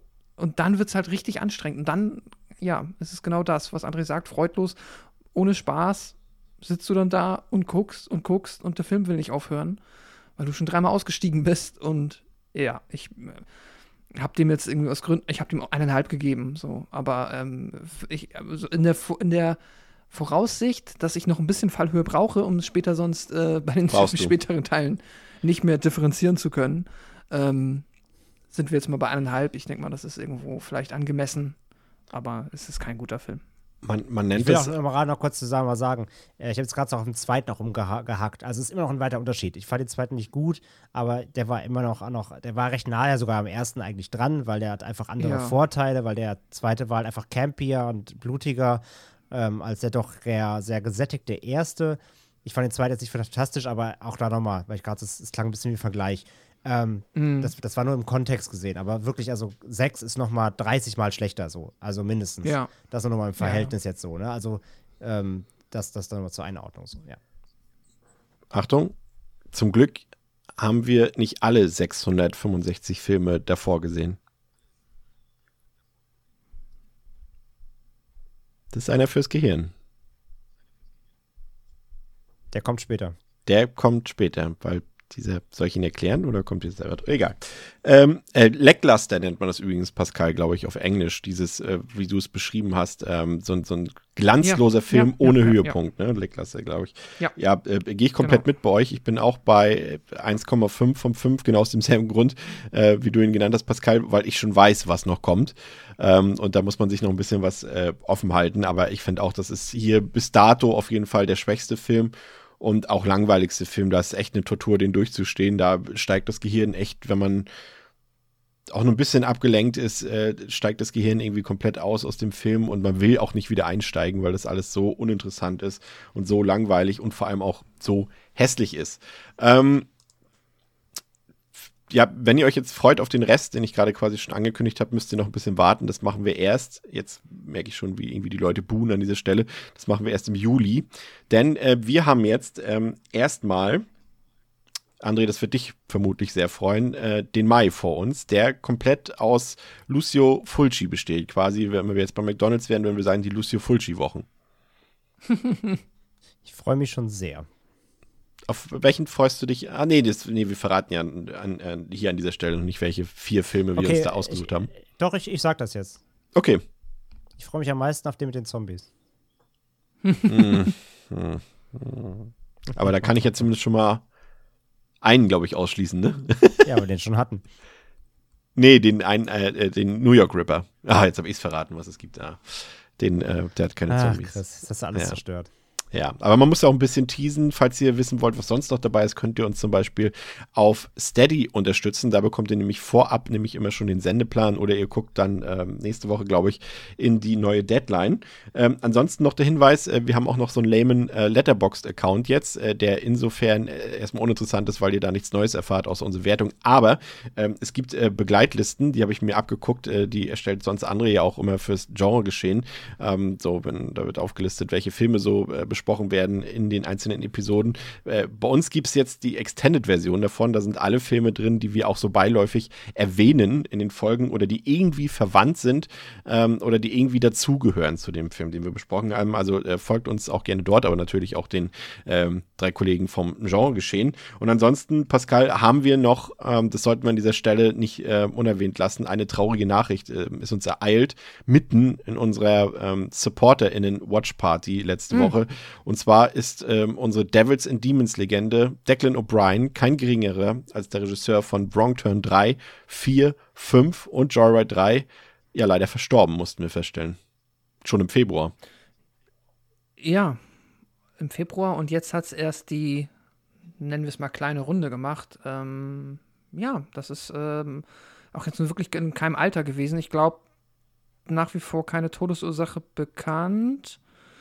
Auf jeden Fall, ähm, ja, auch wir jetzt natürlich, ne, ist uns allen bewusst, dass wir irgendwie die Filme grundsätzlich jetzt nicht für ihre Qualität über den Klee gelobt haben, aber nichtsdestotrotz ähm, definitiv jemand, der ähm, für das Genre schon irgendwo gelebt hat und der sehr viel Spaß hatte daran und diese Filme mit Sicherheit auch gerne gemacht hat und dem das auch wichtig war.